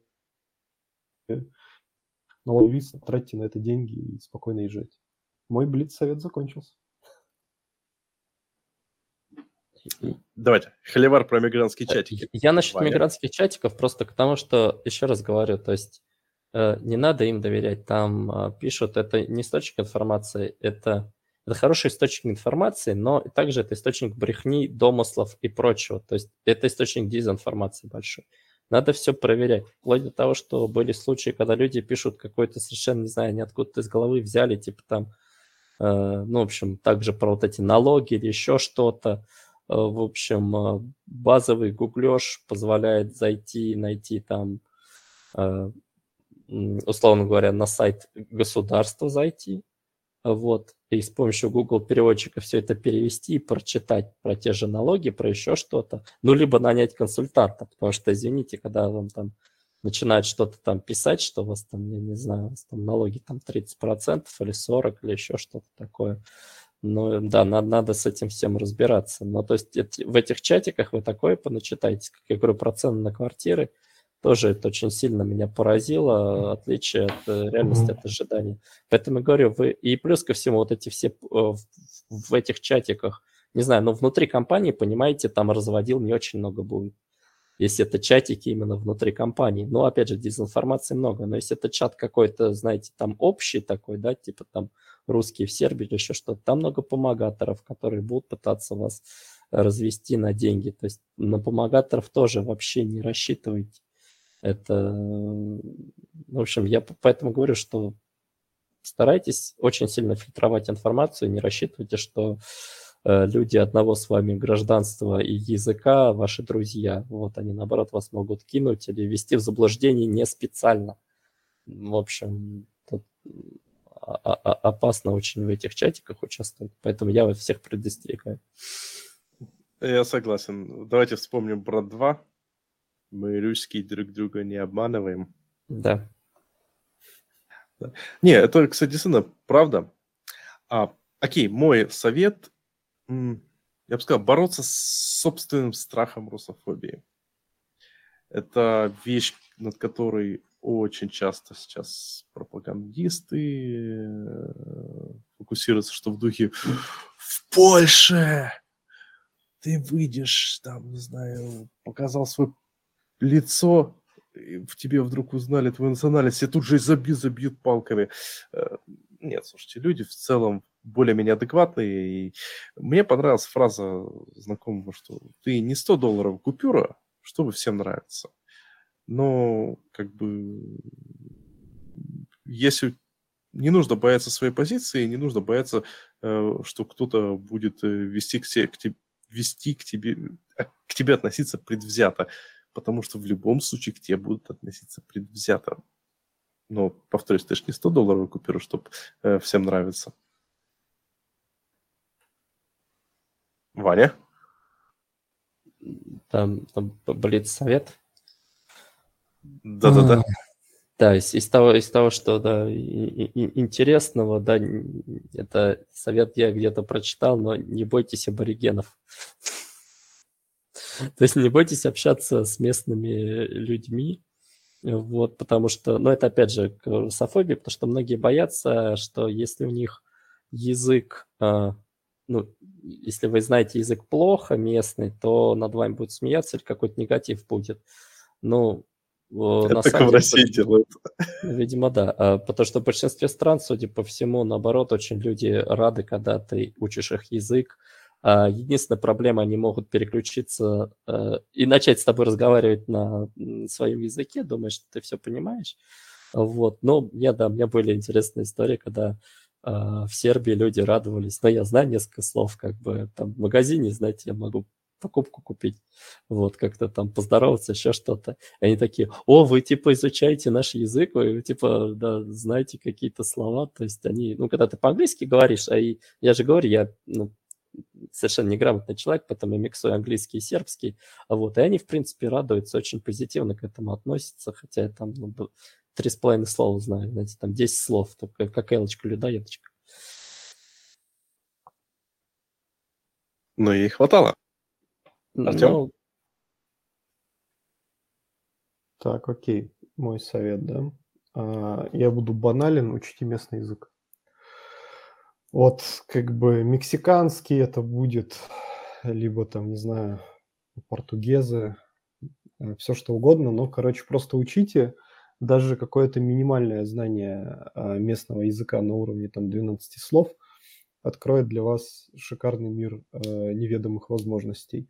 Вот это, во-первых. Во-вторых, а, по поводу русофобии, вот этой всей истории про язык, очень важно пытаться ассимилироваться и войти в местное локальное комьюнити, в том числе и через язык, потому что наверняка там многих из вас, когда а, не знаю, вы приходите там куда-нибудь в России, в какой-нибудь рынок, и там, не знаю, ребята с ближнего зарубежья, которые очень плохо говорят по-русски, не очень там а, понимают, как себя вести в этой стране, и у вас как бы возникает некоторое раздражение от э, общества этих ребят, да. Так вот, а, если вы приедете в другую страну, не будете там учить язык и не будете никак учитывать местную культуру, то для местных вы будете точно таким же чуваком, и будете немножко всех раздражать. Поэтому будьте доброжелательны, открыты к местной культуре и учите язык. Вот. Да, слушай, кстати, это действительно очень важные вещи. Я вот хочу зайти с вопросом немного такой психологии психического, как сказать. А часто, когда ты что-то меняешь в жизни, у тебя возникает желание повторить то, что у тебя было до этого. Эм, найти квартиру в приблизительно таком же районе, как э, было на родине. Э, обставить ее той же мебелью, что была на родине. Э, взять такую же машину, которая уже была на родине. Ну, просто потому что это психологически комфортно. Ты такой, вот как было на родине. Это, я считаю, не очень хороший подход, потому что даже, во-первых, повторить то, что было, это будет очень дорого по деньгам, если ты не повторишь то, что было. Я считаю более логичным попро- рассматривать это как новые возможности. Банальный пример. Ты покупаешь машину или берешь в аренду машину. А, там, до, знаю, на родине ты катался, допустим, на каком-нибудь кроссовере. Ты приезжаешь в новое место, ты такой, что можно взять? Такой же кроссовер или гибрид ну, на, на электрике? Новые возможности, новый как бы опыт э, покататься на гибриде. И, и берешь гибрид. Э, то же самое, допустим, с выбором квартиры. А, если, допустим, ты жил в городе, в центре города, э, в каком-нибудь там, вокруг тебя куча магазинов э, рядом, э, окна выходят на трассу, и тебе что-то не нравилось, то, наверное, прикольнее было бы найти, допустим, жилье где-нибудь ну, в более зеленой зоне, ближе к загороду. И да, ты, возможно, ты будешь страдать от некоторых вещей, но ты будешь кайфовать от некоторых вещей тоже. И даже можно так говорить, что типа вот я не просто переехал, а переехал с получением нового опыта, с новым, э, так, с некоторым изменением уровня э, жизни. Самое главное в данном случае, ты не почувствуешь потерю в уровне жизни, потому что у тебя происходит именно изменение. То есть ты где-то получил, где-то что-то потерял. Ну. И просто посчитать голова, голова не сможет посчитать, что ты Э, вот все, взял, взял у тебя прям дауншифтинг. Потому что у тебя вот тут плюсик, а вот тут минусик. И они вроде как-то друг друга уравновешивают.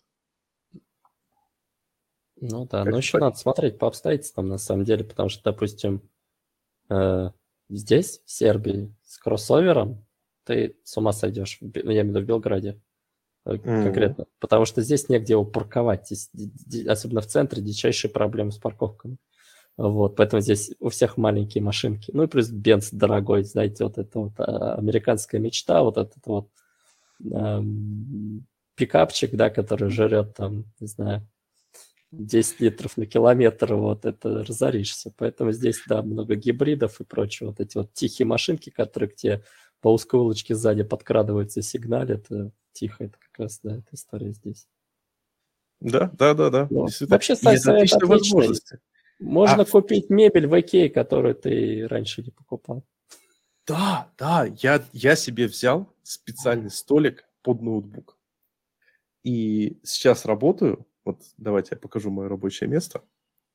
Я сейчас его немного адаптировал для того, чтобы подкаст записать. Ну вот столик у меня для ноутбука. и стульчик икеевский, и балкончик, соответственно. И это же как бы, ну да, понятное дело, что в Питере у меня был там большой стол икеевский, удобный, там 2-3 монитора и прочее, но зато в Питере я не мог работать с балкона. Так что вот это, голова, голове очень сложно осознать, что тут какой-то есть элемент дауншифтинга. Голова просто думает, что ну, это просто что-то другое. Не такое, как было. Как-то так. Ваня? Да и, наверное, все. У меня больше нет, ничего нет в голове такого блицового.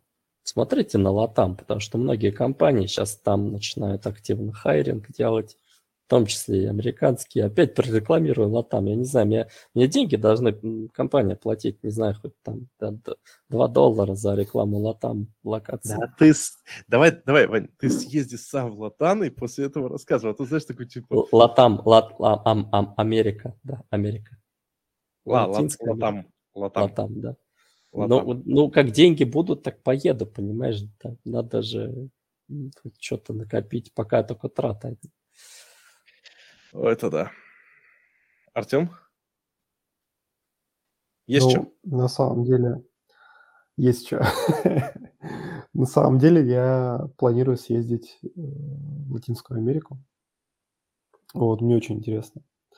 Вот, и, наверное, поближе к осени я как-нибудь постараюсь это выполнить. Вот, поэтому расскажу, застрелили меня на, э, в наркокартеле там или нет. Да, я понял. Конечно, следующие, следующие у нас подкасты будут вообще просто в черт знает в какое время. Да, возможно, кто-то будет сидеть в кустах и уклоняться от мимо пролетающих пуль. Да ладно, сейчас там 6 вечера, между прочим. Я представляю себе такой, а, а, Артем такой, типа, ну. уклоняется от пуль, такой, занюхивает э, местным свежесобранным. Дорожечку, да. С бутылкой текила, змеей. И главное, между прочим, револьвером. Между прочим, там очень, ну, в Мексике в кухня очень вкусная, и вообще у них э, интересная кухня. Вот, так Я, что... кстати, поддерживаю мексиканская еда одна из моих самых любимых. Ну Будет да, я вот... Огонь. Я кисадилю здесь заказывал. Ну ладно, тоже это в том. Да. Клуб любителей Латама. Ну что? Да блин, ну как бы... Ну хорошо там Знаете, после нет, Второй да? мировой да. Э, войны куча нацистов свалила в Аргентину, и походу пацаны что-то знали. Они же не в ЮАР поехали, а в Аргентину. Почему мы не обсуждаем вопрос э, переезда в а, а, Австралию? Туда так же легко переехать, как в Канаду, на самом деле. Сейчас а.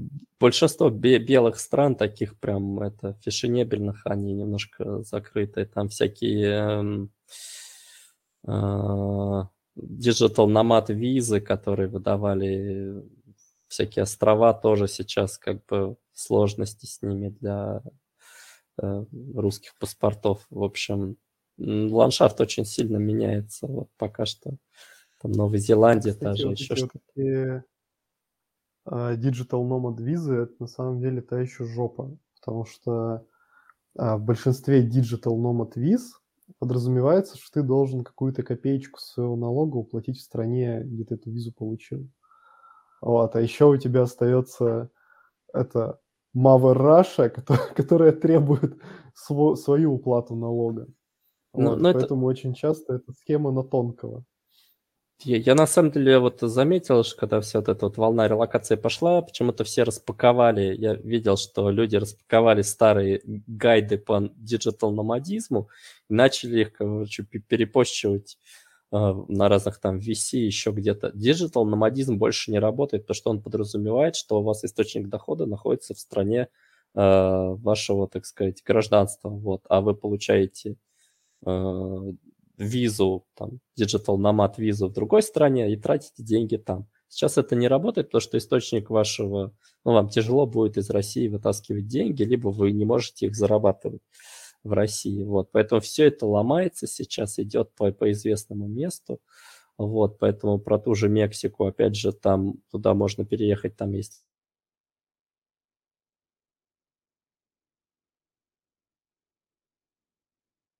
вот, ну, условно говоря, там, да, можно там туда переехать с текущим курсом особенно. Да, вопрос, какой деньги туда будете вытаскивать и прочее, да, то есть тут все это очень сложно. И тупи крипта. Да, ну, И тупи крипта я тебя могу скинуть. Ну да, что-то такое. А там, а Через там обез- как... NFT обезьянками будешь э, да, да. Ну переводить. да, купил обезьянки в Рашке, продал их там, в Мексике. Ладно, слушайте, по-моему, пора закругляться. У нас, ника- у нас никогда не получается, мне кажется, короче трех часов. Я тут вспоминал наши Я, я подкасты, помню, которые... было полтора как-то. Да, это было, это, по моим ощущениям, полтора часа. Это когда ты просто только, только сел, вроде разошелся, а уже конец. А я могу Довлатова процитировать? Про оратора цитаты. М, Ну, давай. Говорится, долго не кончать – это преимущество мужчины, но не оратора. Поэтому давайте закругляться. Давайте. Кто сказал, что мы ораторы? Мы подкастеры. Да. Спасибо огромное, уважаемые слушатели. Спасибо, Артем, Ваня. Мне кажется, получился довольно интересный и познавательный выпуск, в котором э, он будет, кажется, вдохно- кого-то вдохновит, кого-то, возможно, печалит. Э, но, по моим ощущениям, мы довольно много инфы воткнули. Я надеюсь, что мы продолжим выходить и будем уже говорить про что-то более такое техническое, технологическое. Э, И вообще, я надеюсь, что .NET MMO Strike Back. Всем спасибо. Всем пока. Всем пока. Пока-пока. Пока.